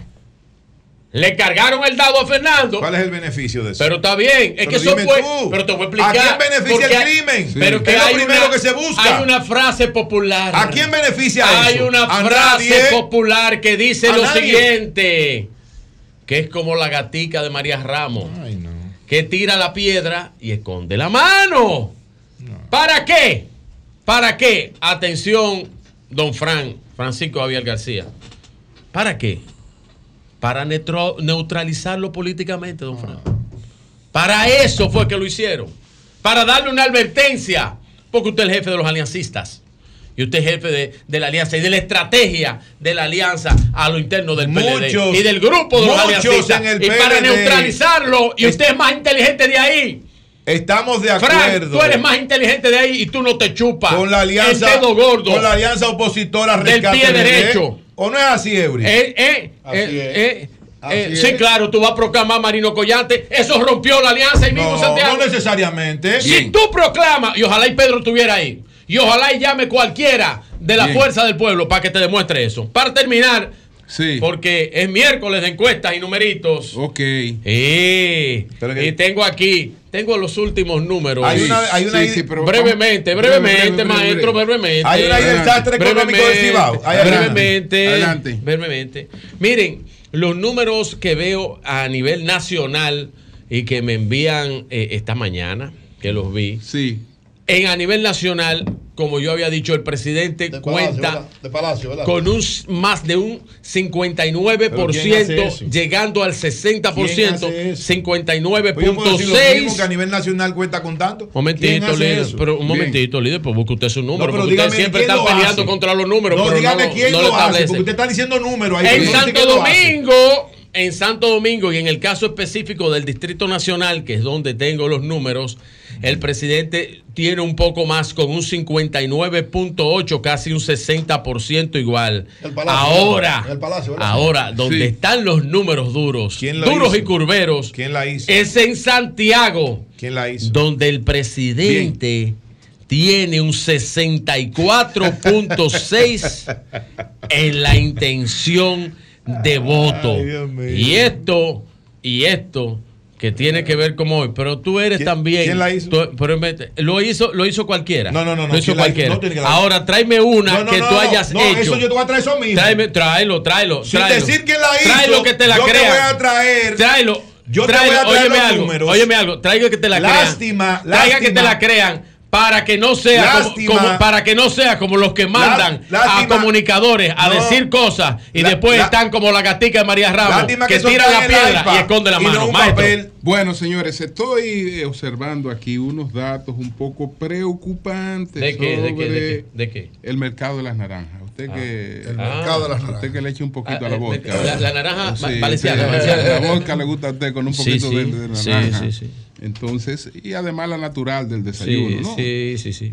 Entonces, hay algunos datos ahí preocupantes sobre lo que está ocurriendo con el, el cambio climático y el descenso en la producción de. O sea, está afectando de- directamente de el cambio Pero, aquí, o eso a nivel internacional. a nivel internacional, A nivel pero que mundial. nosotros no somos autosuficientes. No, claro que no. Nosotros la aquí ma- la se, mayoría- importa, se, se la- importa. El, el, el, el De néctar hecho, viene, de, viene, Claro, viene de la Florida. el, De hecho, concentrado de, el concentrado de jugo de, ma- de naranja valenciana, que es la que se consume aquí, Viene de principalmente eh, De Florida. de Florida, viene de Sí. Estados Unidos, donde hay grandes Bueno. terrenos y sembradíos de, de naranja Bueno, valenciana. Pero están, por ejemplo, estas, informaciones. El, el- el- el calentamiento global está generando tormentas y huracanes cada vez más potentes. El huracán Ian, uno de los peores y más dañinos de la historia de los Estados Unidos, impactó 152 mil hectáreas de cítricos. ¿Cómo? Casi la totalidad de las 162 mil hectáreas sembradas en el estado de la Florida. Entonces, si tú sigues viendo informaciones así aisladas, 20 años atrás la cosecha de naranja del estado de la Florida fue 240 millones de cajas, o sea, 15 veces más que lo esperado para la actual cosecha. La más baja producción de naranja en los de los Estados Unidos en más de un siglo. Es decir, que esta es la más, la más baja en más de un siglo. Eh, tiene que tener alguna repercusión importante en el producto, que esperamos que no sea tan importante, desde luego, en, en términos de, de lo que vaya a llegar a los consumidores por parte de eso. Toda cadena, el ecosistema que comprende la producción, el procesamiento y la distribución de frutos que nos trae a la mesa nuestro jugo de naranja mañanero está sufriendo, incluyendo los ingresos eh, y medios de vida de miles de familias. En México la producción de cítricos beneficia más de 67 mil familias de productores, genera 70 mil empleos directos, 250 mil indirectos y contratación de 28 millones de jornales por año. La economía, eh, pues, eh, ha estado, la, ah, la cítrica, ¿no? Eh, ha estado en, la, Flo- eh, en el estado de la Florida, genera 32 mil empleos y alrededor de 6.6 billones de dólares. Entonces, todo esto quiere decir que probablemente esto tenga algún impacto en el juguito final. Bueno. Va a tener Va a algún tener impacto. algunas implicaciones. Va a tener algún impacto. sí, bueno, sí, sí. lo que pasa es que, ¿cuántas Sí. hectáreas estamos hablando? Bueno, de, cientos- de, cientos- de 162 mil, 152 mil. El 90%, el más del 90%. Eso- eso- yo creo que eso es la, la vega entera Sumado a eso, de- sumado a Sí, eso, sí. Julio, que los grandes proyectos eh, citrícolas eh, que habían en el país, sobre todo de, de naranjas, eh, lamentablemente fueron afectados hace ya muchos años por plagas eh, que prácticamente los, los diezmaron en la zona este del país. Ustedes recuerdan el proyecto de Agrodelta, claro. que era de, de Jacinto Peinado, me parece, Sí. y un grupo de inversionistas también. Todo eso también ha ido, ¿verdad?, Eh, contribuyendo Sí, a esta situación. Toda, toda la naranja y el jugo de naranja que nosotros consumimos no importado no me va mal- eh, al, och- al más del más del 85%. Mientras tanto, a mí no me va mal con la agüita de coco. Yo la sustituyo fácil. Eh, la no sabe igual, coco, maestro, en la mañana. igual, pero, pero no, pero, pero no es La malo. agüita de coco no. es buena, La pero en la mañana. Muy buena. Muy buena. La muy mañana el jugo de naranja. Jugo de naranja, como que entona. Sí, esa, esa agüita de coco. Además, yo creo que es muy sana también. Y la agüita de coco con la bebida, con la bebida aquella, eh, con el romo. Eh, que va. pero ¿y qué ¡Cambio es eso? fuera!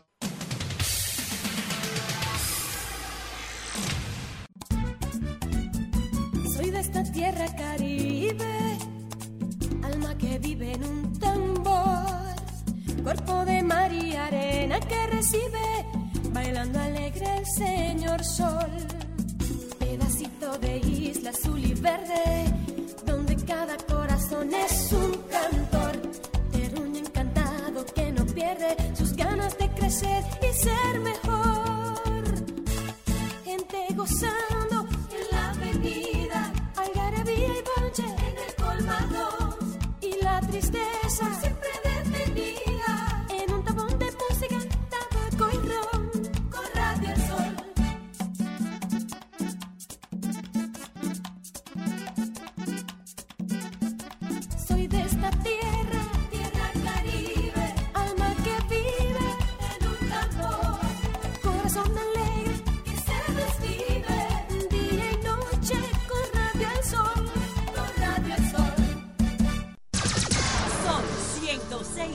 106.5.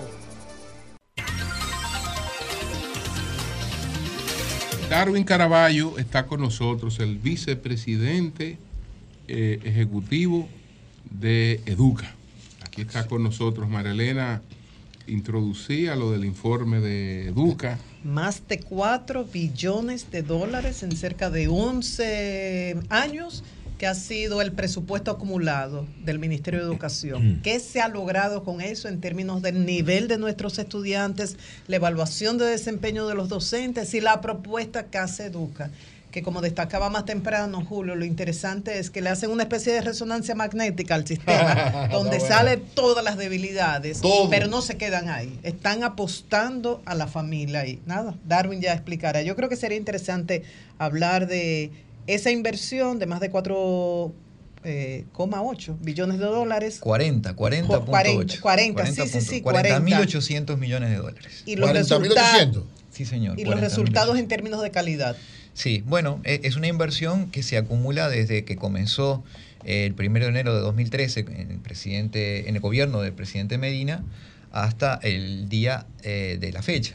Ahí se acumulan los 40.800 millones de dólares, que es el esfuerzo del pueblo dominicano por financiar a su educación, luego de aquella tan mentada y recordada eh, re- reclamo social por ese 4% del Producto Interno Bruto. Y los resultados siguen este, estancados.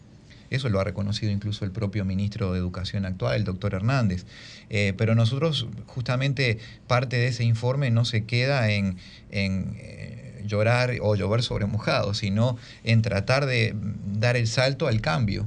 Y justamente lo hablábamos fuera de micrófonos, la idea de eh, desarrollar una estrategia de incorporación de la familia como un actor relevante para que se estimule esa demanda y efectivamente genere los cambios a partir de reclamar más y de recordar que también tienen obligaciones respecto al sistema educativo.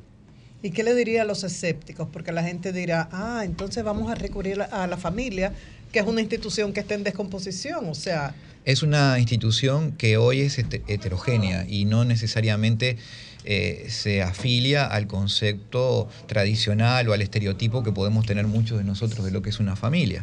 Por eso eh, la estrategia que Educa viene desarrollando junto con el Ministerio de Educación y con la Federación de Padres, Madres y Amigos de la Escuela es un proceso formativo de familias eh, que va a transitar durante todo el año escolar en módulos a razón de uno por mes en temas que la familia tiene que manejar y saber para poder ejercer una paternidad responsable. Ya son más de 6.000 las familias que se han inscrito en este proceso y ya van dos módulos que se han dictado eh, que se hacen de manera híbrida. En algunos centros educativos se procesa ese módulo y el resto de la familia se conecta virtualmente a través de sus teléfonos celulares o de las diferentes tabletas o dispositivos. Señor Darwin Caraballo, eh, ayer nosotros también hablábamos un poco de este tema, donde veíamos que la UNESCO, el PNUD y ustedes en Educa hablaban de que los dispositivos que se han adquirido eh, a través del Ministerio de Educación, alrededor de un 76.26%, han presentado eh, desperfectos, eh, problemas, han tenido problemas y en- con relación a la conectividad de Internet hablan de problemas de más de un 80% de las personas encuestadas. ¿No tiene Educa hasta cierto punto una cuota de responsabilidad de esto? Porque ustedes han estado en este proceso de acompañamiento del ministerio durante tantos años y, y que esto no haya cambiado. Absolutamente.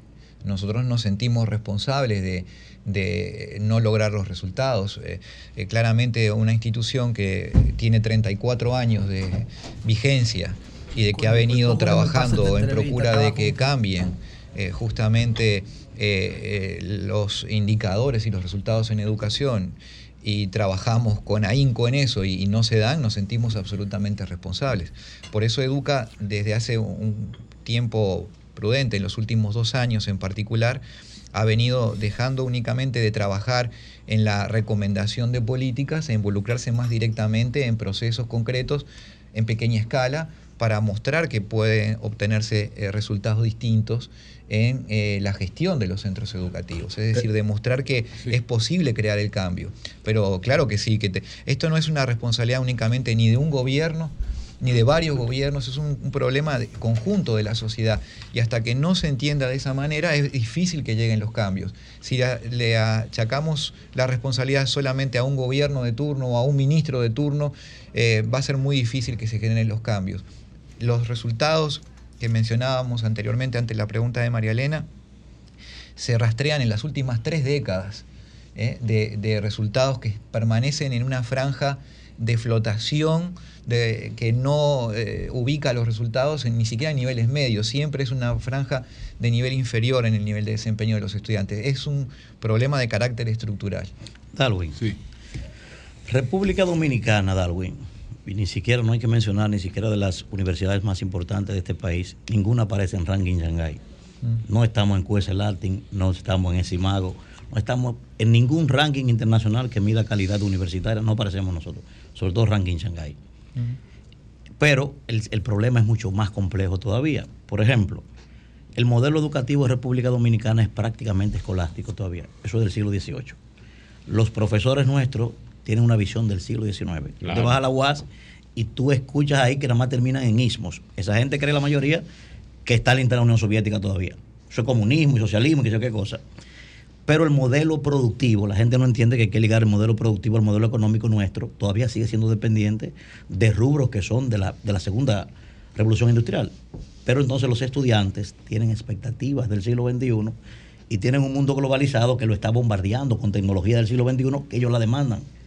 ¿Qué hacemos entonces con ese cóctel de cosas, Darwin, para todavía sigue siendo dependiente de rubros que son de la, de la segunda revolución industrial?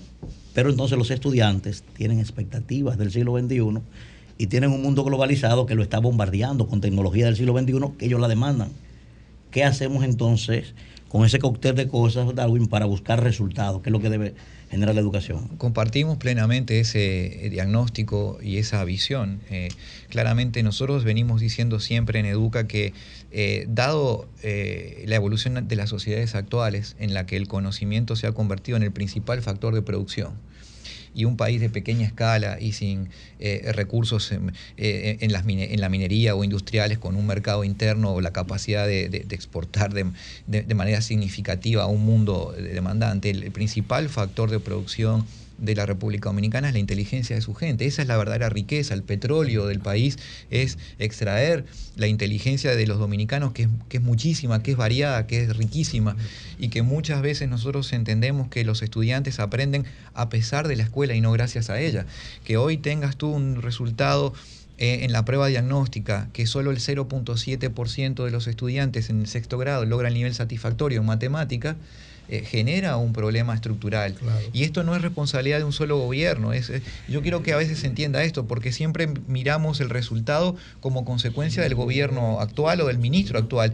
Esto es la acumulación, por ejemplo, de mil días de clase que tiene ese estudiante. Ese estudiante pasó por varios ministros eh, de gestión para lograr ese resultado. Entonces, el, el punto clave aquí y donde yo sí creo que la República Dominicana está a punto de dar un salto de madurez institucional es en el acuerdo, en un gran acuerdo político entre los distintos líderes y actores políticos que entienden que ya el problema de la educación no puede ser una un botín político que tiene que ser eh, trabajado de una manera de despolitizar procesos educativos que requieren profesionalización, que requieren que los que lleguen ahí sea por concurso riguroso, que se extienda eh, la cobertura en la educación inicial como una de las eh, de los debes que tiene el país todavía para atender a las poblaciones más vulnerables y con un sindicato que esperamos también entienda de que con estas medidas, como hoy está desarrollando en algunas zonas del país, no conduce a una mejora de la calidad de la educación, Sí, sino eh, que eh, cuestiona a los más vulnerables. Eh, Dario, a propósito precisamente del sindicato,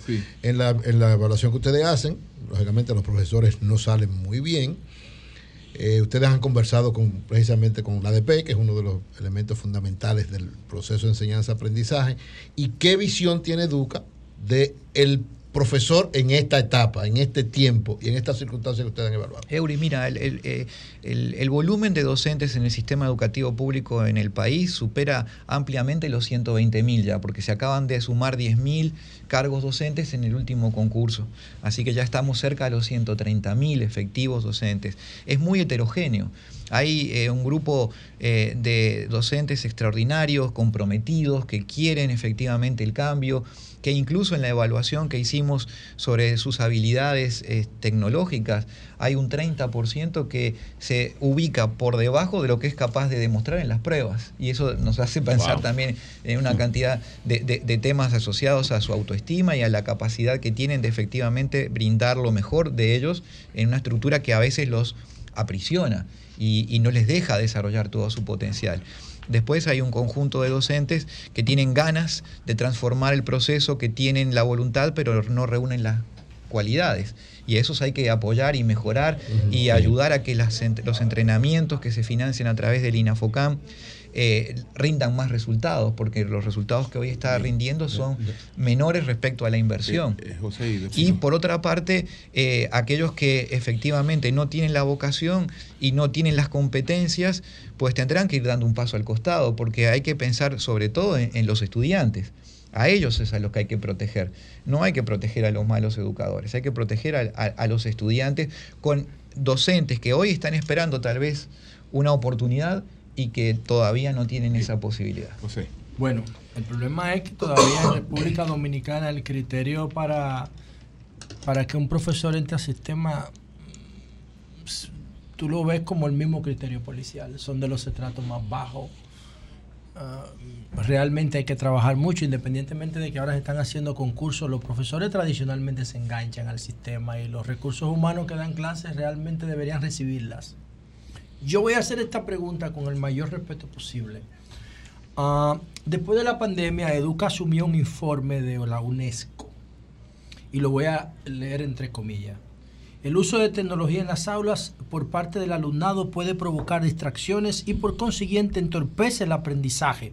Un metaanálisis de estudios sobre el uso de teléfono móvil por parte de estudiantes y su impacto en los resultados educativos que abarcó el alumnado desde preprimaria hasta educación superior en 14 países mostró un pequeño efecto negativo y otro mayor a nivel universitario.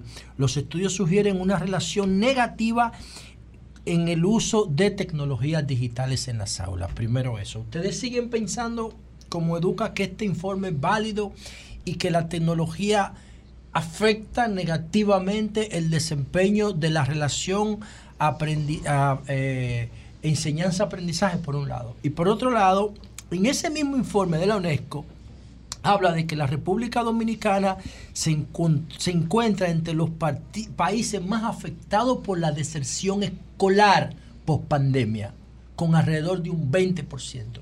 A mí como planificador de políticas públicas de seguridad, ese dato me preocupa, porque esos son ninis que se quedan flotando en la economía y son atrapados por la pandilla, por la droga, por el crimen. Los datos de deserción y el impacto de la tecnología en el aula, ¿qué opina Educa en el 2023 sobre esos dos aspectos? Bueno, no. ¿Viste, María Elena? ¿Qué pregunta? No, no El respeto, como debe de ser. José, no, no suscribimos ninguno de esos este, eh, informes, en principio, porque si bien es cierto que se puede eh, en algunos contextos evaluar que no hay una asociación directa entre el resultado y el desempeño del estudiante y el uso de la tecnología, somos de los que creemos que no se puede botar el, el bebé con el agua sucia. Y por lo tanto, Explíqueme eso. ¿cómo que así? claro que del hecho de que con la tecnología aún no se haya dado resultados no quiere decir que tú tengas que dejar de utilizar tecnología. Lo que hay que hacer es utilizarla de una manera efectiva y en eso sí hay que transformar y cambiar eh, las prácticas docentes como la, la- la que bien eh, se señalaba antes aquí mismo.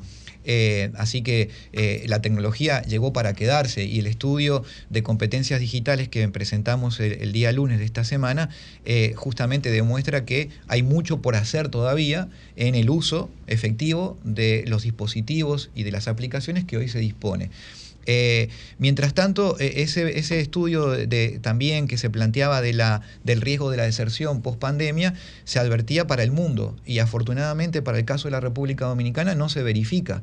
Y en buena medida yo creo que tiene que haber este, sido eh, un efecto amortiguador la decisión acertada ¿Por que dónde tomó. anda hoy la tasa de deserción y de ausentismo agravado en República Dominicana? Mira, está en, las, en, la- en los, en, las, eh, en los valores eh, tradicionales que están en, en el orden del 2.5 a 5%. Este, y, y no. eh, Aquí habla y- del 16. Claro, Del pero. 16 al 20. Claro, pero eso era una proyección en ese estudio, era un- una, una predicción de lo que podía llegar a pasar y afortunadamente no se concretó.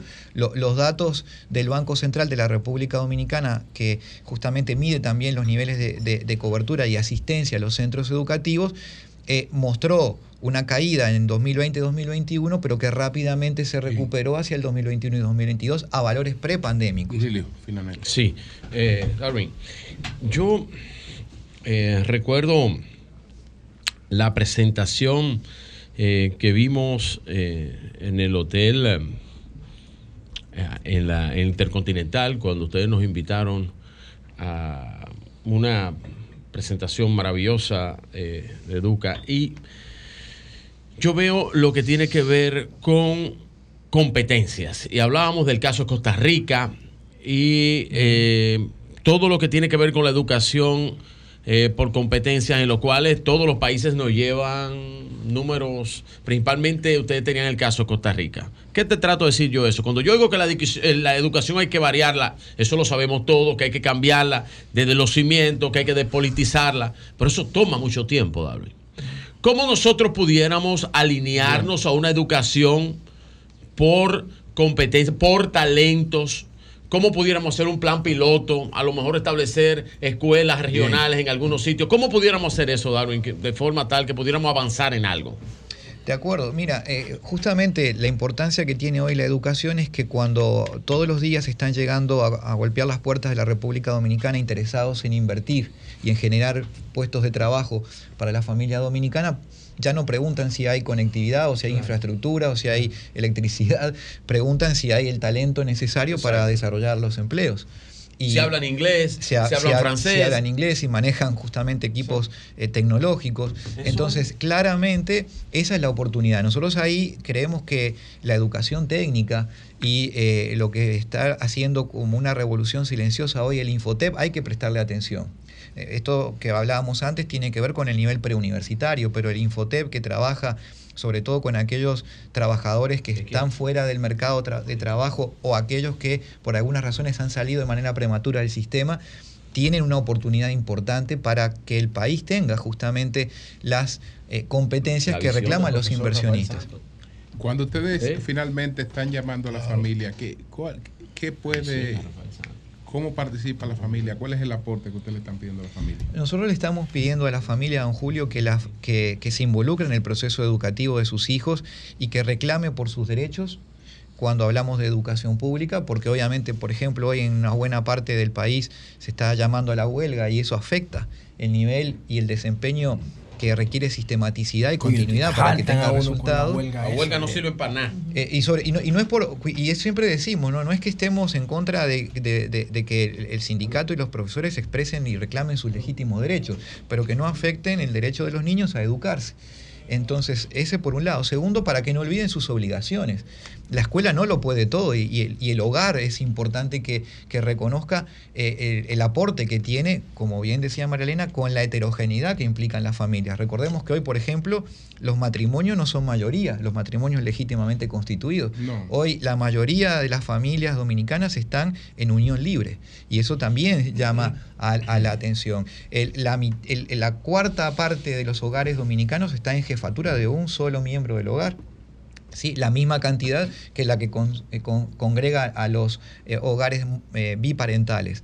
Adicionalmente, entendemos que deben también involucrarse, sobre todo aquellos que tienen la posibilidad de ir a la educación privada, para aprender a elegir y también seleccionar su centro educativo en función de, de los resultados educativos que le provee a sus hijos. Es decir, la familia tiene un rol ineludible que cumplir y rescatarla como actor coeducante para los Entiendo niños. que ustedes están preparando esas familias. Exactamente. Y las van a 6.000. apoyar, o sea, no, no es que todo, porque no todos están preparados. En muchas Claro. familias hay uno preso, uno muerto, uno en drogas, Ex- uno en alcohol, uno... Exactamente, María Elena. Es tal la diversidad y heterogeneidad de la familia hoy y está tan desestructurada que se requiere un proceso de formación y de acercamiento para que tengan eh, la, la capacidad de ser un actor clave. De lo contrario, no lo van a poder hacer. Se podrá lograr un pacto como el que se logró antes del 2012 para el 4%, en esta ocasión para la calidad y despolitizar el sistema. Esa es una de las propuestas que Educa está llevando a, a- a- a varios actores e incluso en reuniones con líderes políticos, ¿sí? para que justamente eh, se genere un acuerdo nacional, ya no en función del dinero, sino en función del resultado de la inversión. Bueno, pues muchas gracias a Darwin Caraballo, Gracias, el vicepresidente de Educa. Gracias. Gracias. Cambio y fuera. sol de la mañana. El sol de la mañana. Sol 106.5. Eury Cabral, adelante. Gracias al Dios Todopoderoso. Jesús, mi Señor, Salvador y Guía, como siempre, inicio con la palabra de Dios, Colosenses 3:17. Todo lo que hagan de palabra o de obra, háganlo en el nombre del Señor Jesús, dando gracias a Dios, el Padre, por medio de Él. Así es, la Todo gloria es de Dios. Toda la gloria y la Amén. honra para Él. Amén. Miren, eh, quiero hablar de una importante conferencia donde dio algunos aspectos fundamentales de lo que tiene que ver la seguridad vial con el, con el turismo sostenible. Una conferencia que dio Fran Rainieri. Eh, ¿Fran Elías o Don Fran? No, el papá, Fran Rainieri, Ah. en, en la cátedra Fran Rainieri de la Universidad Central del Este, donde dio unos datos interesantes. Pero quiero recordar que hoy, hoy, esta tarde, a Nos las dio, una, nos dio una cata de nosotros cuando estuvimos allá. Así eh, es, así es. De aquí, desde que termina el programa, salgo rumbo a Santiago, porque hoy a las 6 de la tarde en el Allá Centro. León.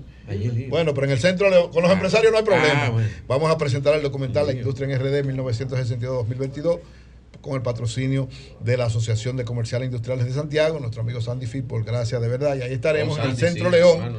Hoy a las 6 de la tarde estaremos compartiendo con todos los empresarios y las personalidades de Santiago. Y recordar que el próximo sábado, sábado eh, 4 de noviembre, en, el, Nueva York, en la oficina de la Dirección de, de Cultura de Nueva York, nuestro amigo Ryan Dujar, dentro del festival que está haciendo del libro y la lectura en Nueva York, se va a presentar el sábado 4 de noviembre a las 6 de la tarde en el auditorio de la Dirección de Cultura de Nueva York el libro Presidentes Dominicanos en la Historia. Así que nos vemos a todos nuestros amigos en Nueva York el próximo sábado a las 6 de la tarde. Miren, Fran Rainieri, en la conferencia magistral que dio en lo que es la Cátedra Magistral de Turismo, que lleva su nombre, de la Universidad Central del Este, hablaba de los retos que tiene el turismo en función de la situación del transporte en la República Dominicana, que es una gran preocupación en todos los órdenes. Y en el área turística, dice él, que es fundamental para el desarrollo de la seguridad turística que se desarrolle una buena seguridad vial. Dice que es indispensable. Y lo está hablando alguien que sabe lo que, lo que es esto, lo que esto implica. Dice el que lamenta muchísimo que en República Dominicana mueran más personas por accidentes de tránsito que por inseguridad ciudadana y por cualquier situación de eh, bebidas o algo de esto. Es decir, somos uno de los países líderes en el mundo de problemas del tránsito y de la seguridad de, de la vía, de lo que tiene que ver con la seguridad vial. Y esto es sumamente preocupante porque, porque en el turismo, para hacerlo sostenible, dice Fran Rainieri, hay que estar permanentemente desarrollando áreas y controles en cada una de las, las áreas que tienen que ver con el turismo.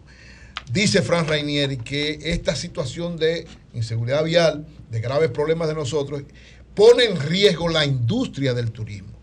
Y no lo dice cualquiera, lo dice alguien que maneja extraordinariamente lo que tiene que ver con eso. ¿Por qué Fran da estas informaciones? Porque la, esta cátedra magistral de turismo, Fran Rainieri, trajo un especialista de lo que tiene que ver precisamente con el tráfico y la seguridad vial, un profesor, el director del Instituto Universitario en Tráfico y Seguridad Vial de la Universidad, Universidad de Valencia, el profesor Francisco Alonso, que precisamente hizo una evaluación de todo lo que tiene que ver con Punta Cana y con la expansión que está haciendo Punta Cana para evaluar, desarrollar una serie de elementos que contribuyan a que las autoridades y los líderes del municipio que tienen que ver con Higüey y con todo ese entorno del Distrito Municipal de Verón, que ustedes saben que también hay mucha situación, y de toda la provincia de Altagracia en sentido general, puedan, según establece ¿verdad? la Fundación Punta Cana, desarrollar un plan lo más preciso, claro, objetivo y con metas alcanzables. Porque usted puede hacer un plan de seguridad, de seguridad vial y a final de cuentas meter muchísimas acciones y ninguna ser efectivas. Entonces, en base a un estudio, lo primero, se hizo un estudio que conlleva, incluye primero todos los aspectos de la movilidad, todo lo que tiene que ver con movilidad, que incluye transporte público, transporte privado, transporte personal, transporte familiar. No es solamente creer que es el transporte de los pasajeros o el transporte de la gente que va, es todo lo que tiene ver- que ver con movilidad.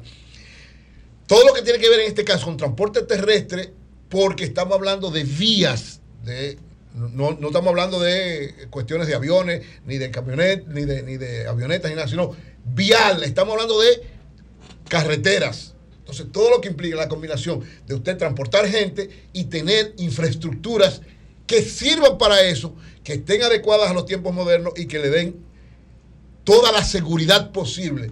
Ya hemos visto varios accidentes, precisamente en el área de, de Verón. ¿Por qué? Tienen que ver con las infraestructuras vial, ¿no? ¿Con qué tiene que ver? Tiene que ver con quienes lo manejan, las empresas que no tienen control de quienes manejan, que no evalúan bien. Es decir, un plan de seguridad vial tiene que tener en cuenta muchos elementos. Por eso dice muy bien don Franz Rainieri que tiene que hacerse este, esta evaluación global, este plan de transporte turístico en sentido general, que tenga en cuenta todos los elementos, porque si no se hace de esa manera, esto puede ser un riesgo para la industria turística. Y ustedes saben, Punta Cana es el modelo, el modelo latinoamericano, uno de los modelos mundiales de desarrollo turístico. Entonces está hablando el que desarrolló ese modelo, el que sabe lo que eso implica.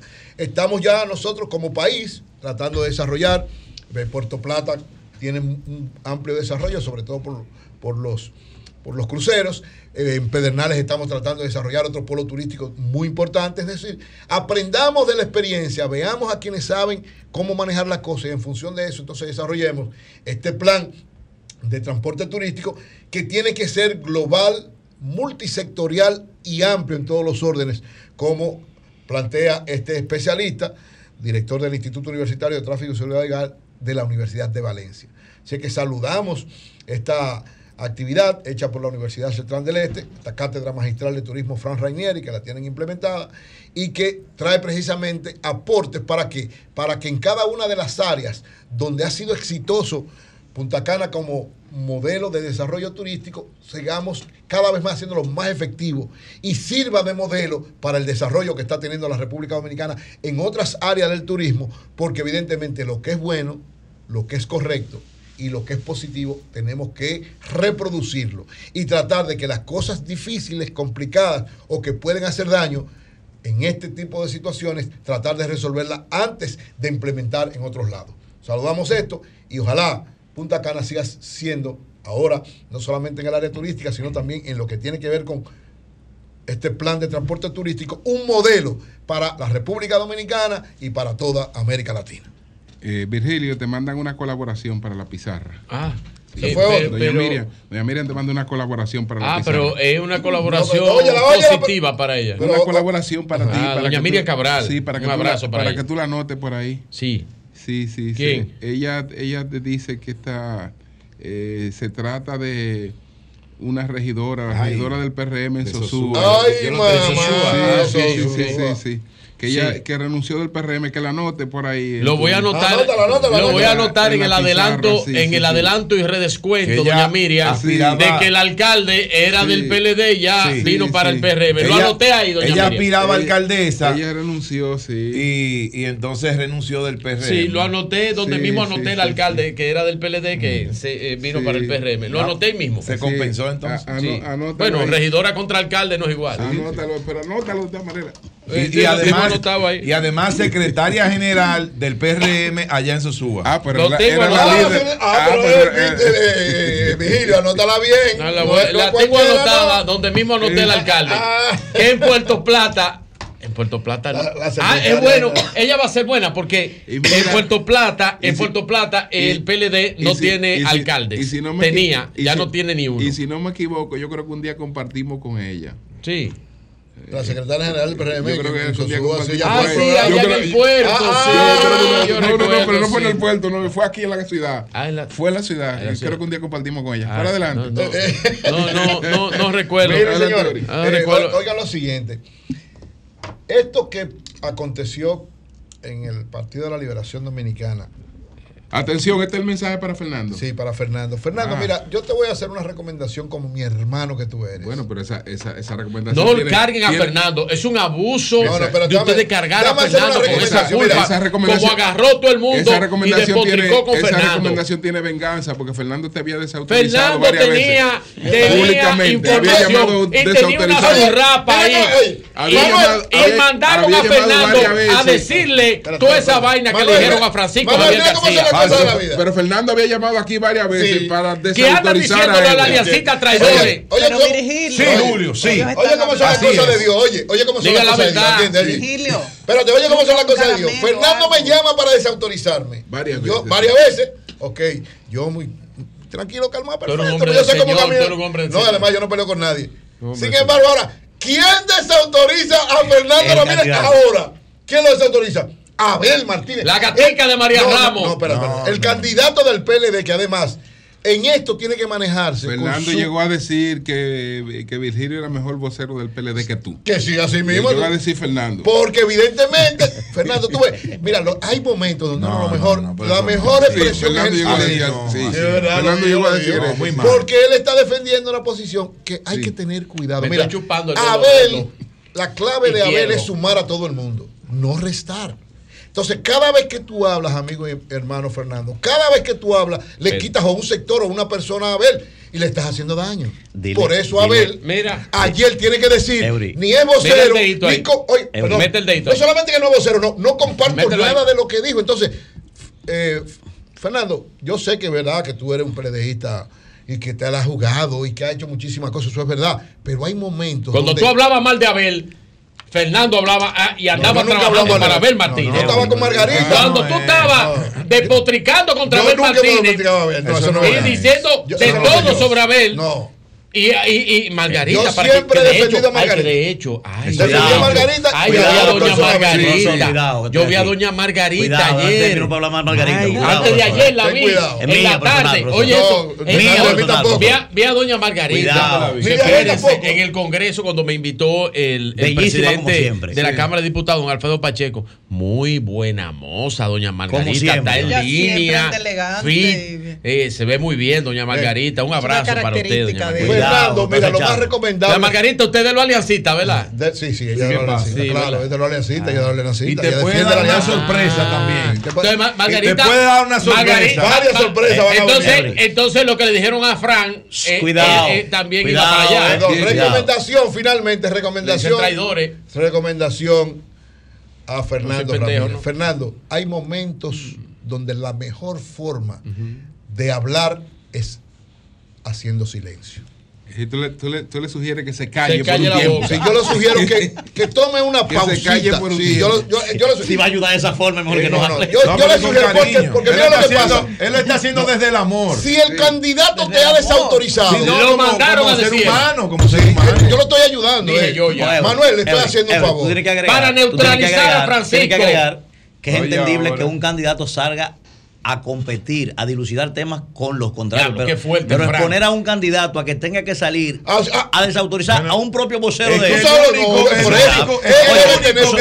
El único que podía desautorizarlo era Abel. No, Abel. El único, es verdad. El único que nadie más podía. Abel lo desautorizó pero ahí había algo. No, no, había, nada. Ahí había algo. No, nada. Mira, eh, lo que pasa es que Fernando es un tipo sumamente defensor de Francisco los eh, Fernando defiende lo que monstruo. y a veces defiende tanto lo que cree que hace tú no puedes perder la a ver, le tiene miedo a Fran, por eso lo quitó como jefe de campaña. Yo puedo creer lo que yo crea. Pero no este puede ser Javier es un monstruo político en el PLD. Es decir, Fernando, tú cada vez que tú hablas de que un problema, a ver, entonces lo mejor es mantenerte tranquilo. Sigue haciendo tu trabajo. Ahora le sigue trabajando, pero no le sigas creando problemas a Abel. Porque a ver lo que necesites sumar. ¿Por qué tiempo tú le, sugieres, tú le sugieres silencio? ¿Por qué tiempo más o menos? hasta, hasta que, que, las hasta, hasta que pase la campaña. hasta que, digamos, pasen por lo menos las elecciones congresionales. No, pero mándalo al exilio. No, no, no. Hasta las municipales. No, pero. Y después de ahí, entonces, perfecto. No, no, no. Pero que Juli. Tiene que se vaya. que se vaya a Noruega a ser vocero del bacalao noruego. Digo, mi sugerencia ahora. Eso, que no hable de ese la tema. La vocería del bacalao no, no, que no confronte con el compañero. O, pero pues mejor. Habla de bacalao. Pero no que no hable. No, me voy a llevar también, me voy a llevar de ti. Asumo lo que me dice eh, mi hermano, mi amigo, lo voy a asumir. No hables Defiende a Abel. Tiene un Defiende al PLD. Pero no hable de más nada. Tiene un complot. Lo mejor sería que. Tiene un complot. Lo mejor sería que tomara una especie de licencia. Y Eso sería lo mejor. Ahora, si vas a hablar trata ni de crearle conflictos, sino de sumar. a ver tiene muchísimas cosas de, que va a hablar de Santiago, él como Te leo todos los tweets, todo te leo todos los tweets. Pero no lo conflictúen ni le crees problemas, ni con sectores, ni mucho menos con alguien, señores, como Francisco Javier García. Si usted Francisco Javier García, junto con Danilo Medina, son los dos Estratega más importante que tiene el partido. Es muy fuerte Francisco Javier García. Francisco es tan fuerte Melania Guzmán, que en el PLD. Guzmán, la regidora de Porque Sosúa y secretaria general del PRM en ese municipio renunció por los maltratos y el irrespeto a ella. Como dirigente política. Eh, eh, ¿En qué? ¿Dónde fue? Eh, ¿dónde está aquí.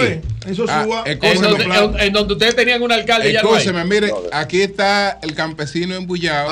Ay, mi madre. Ay, le va una vamos, a Eury. Vamos a hablar con él antes que la coja el consejo de Eury. Vamos Fernando. a ver, vamos a ver si este coge mi consejo, vamos a ver. Fernando.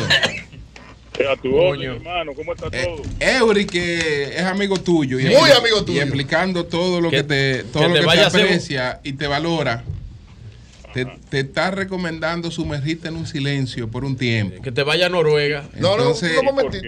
y bueno, pero... Por lo que pasó él de tu Él te declaración. está recomendando eh, no hablar por, por- por varios meses. Entonces, queríamos, antes, antes de que tú pensaras en, el- en- en este consejo, si es que lo fuera a coger, conocer tu posición. Sobre lo que aconteció con esta declaración tuya y respetando a Francisco Javier García. Sí, sí. Y sobre el consejo que te da Eury. Eh, primero, yo no respeté a nadie.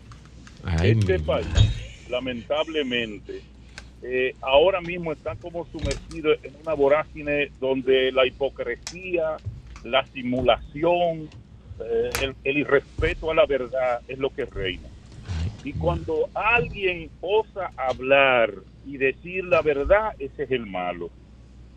Entonces, así está la República Dominicana en este momento. O sea, Pero- una cantidad de gente con una Pero Fernando, tú dijiste que hay traidores en el PLD y dijiste que lo que hizo Francisco Javier García, en el momento que tú estás hablando de eso, tú estabas diciendo traidor.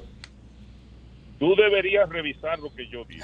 ¿Qué tú dijiste entonces? Antes- No. antes Pero, te- pero Abel Martínez, te, te- Abel, que es el candidato, él mismo hizo una declaración desautorizándote como vocero y diciendo que no compartía nada de lo que tú dijiste. El mismo Pero Abel yo- Martínez. Pero Fernando Ramírez, Fernando de Jesús Ramírez Oviedo, y ustedes son testigos de lo que Tiene voy a decir. cédula y es mayor de edad. Siempre he dicho que yo no soy vocero de nadie, que yo soy Fernando de Jesús Ramírez Oviedo, un campesino embullado de Bánica. que yo, inclusive, cuando yo hice ese comentario, lo aclaré. Yo estoy hablando a título personal. Yo nunca le he preguntado ni a Abel ni a nadie lo que yo tengo que decir o lo que no tengo que decir. O sea, yo he- siempre he dicho lo que yo quiero decir y lo que yo siento. Y siempre he dicho la verdad. ¿Qué yo dije? Que abandonó la campaña siendo jefe de campaña a mitad de campaña. Eso es mentira. Eso es mentira. Sí, pero hablaste de los traidores. Ah, ah, hablaste de los ah, traidores. Ahora, Fernando, después del llamado que te ha hecho tu hermano Abel, Ajá. porque evidentemente que si él te hace un llamado es porque su- tus declaraciones le Hicieron están, haciendo, daño, le están hicieron haciendo daño. daño. Eh, ¿qué- Pero qué- ¿cuál daño, por Dios? ¿Tú no Pero lo crees, dice tú- pero él. tú no crees que, que ese llamado él te lo hace porque él entiende que esas declaraciones le, le afectan? Probablemente, Julio. Yo no digo que no, porque eh, a veces en política tú, tú tienes que guardar la forma, tú tienes que callar verdades, Ahí está. tú tienes que tener cuidado porque tú, porque fulano Lo que yo dije, ¿o no? Eso es todo. Yo siempre he sido un tipo claro. Yo he salido en defensa del PLD en la oposición y en el gobierno. Yo me he bajado a pelear por el PLD y por mucha gente de esa que ayer trató de descalificarme.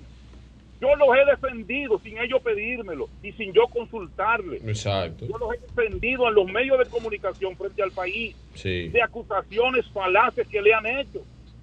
Y yo los he defendido y nunca los he llamado, ni los toqué cuando fueron funcionarios. Pero ahora Fernando es malo porque hay que tener cuidado, porque fulano se siente mal. Fájense a trabajar, es lo que tienen que hacer. Dejar el chisme y fajarse a trabajar por la candidatura del PLD, por las candidaturas del PLD. Y frente al, y frente al, co- y y frente al consejo de Eury, ¿cuál es tu posición? decirle a Eury que yo toda mi vida he hablado, he sido sincero, no tengo temor a las consecuencias de lo que yo pueda decir porque yo siempre digo la verdad. Y no tiene temor a que te, y no tiene temor a que te Ay, expulsen del. PLD Ay, porque, Eury, va a porque tomar a, tu a Humberto, consejo. a Humberto Salazar le hicieron una acción por algo parecido. Óyeme, Va a tomar tu consejo como el papel. temor, Papel no aquel. tengo temor a que me expulsen del PLD. Ay, el papel. Es más, cuando quieran me citan a la comisión de disciplina y lo que yo A mí hace un año que me expulsaron, a ellos también. Sí, pero a ti fue no con eso.